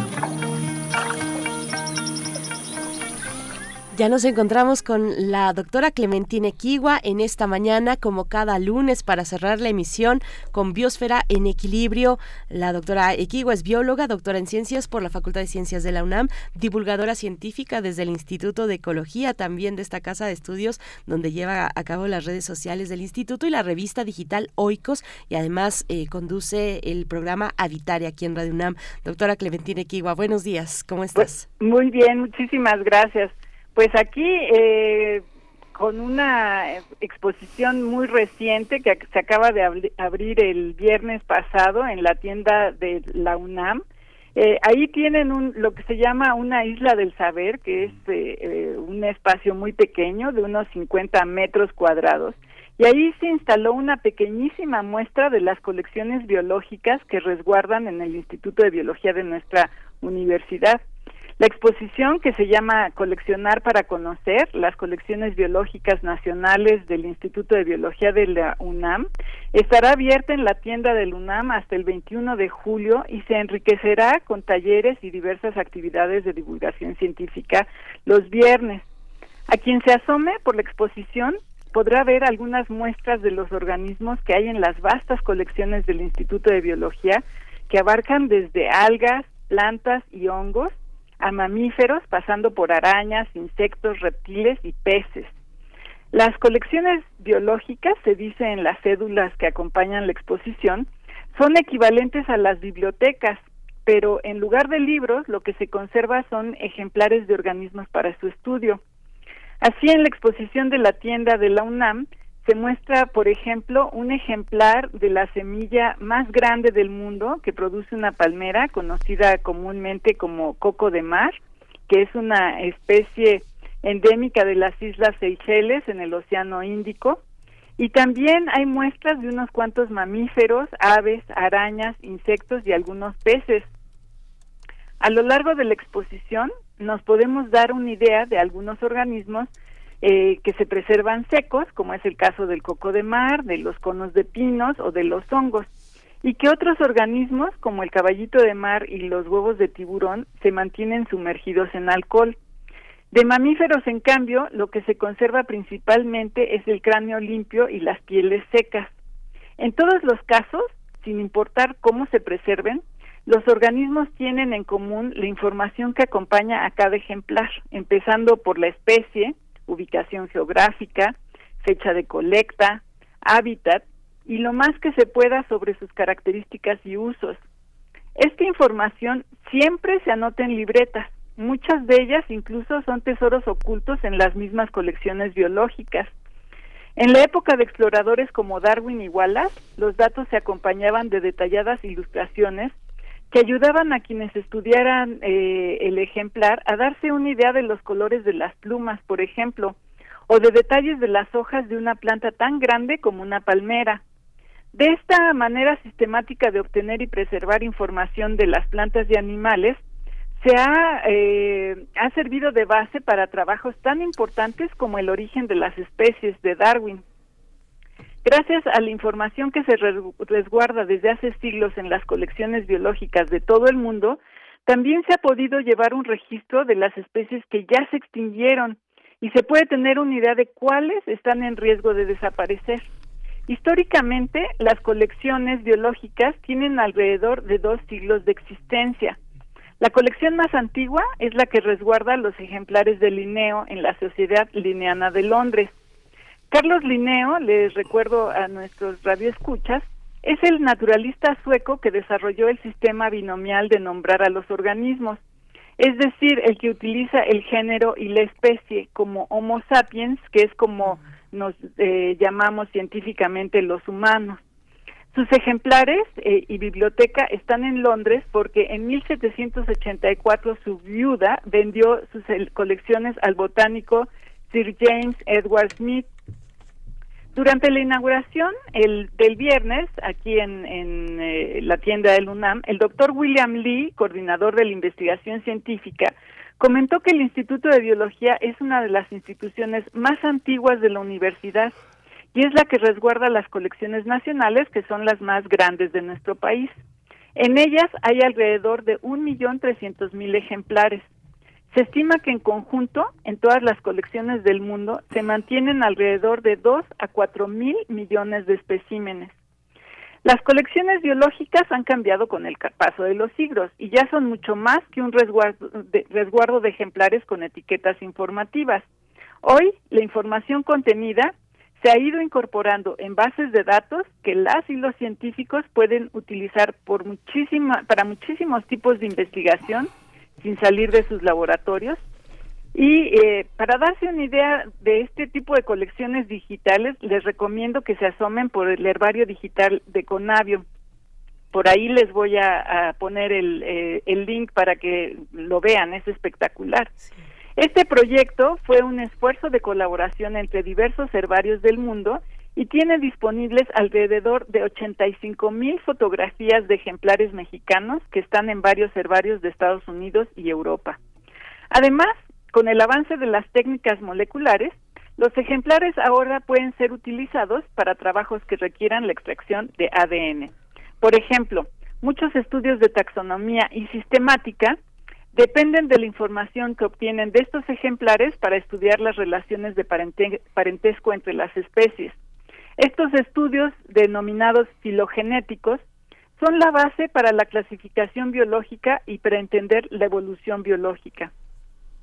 Ahora también hay las condiciones para preservar muestras de microorganismos, parásitos y tejidos biológicos, e incluso huevos, embriones, nidos, cortezas y sorprendentemente sonidos de la naturaleza, como los que hay en colecciones de vocalizaciones de aves.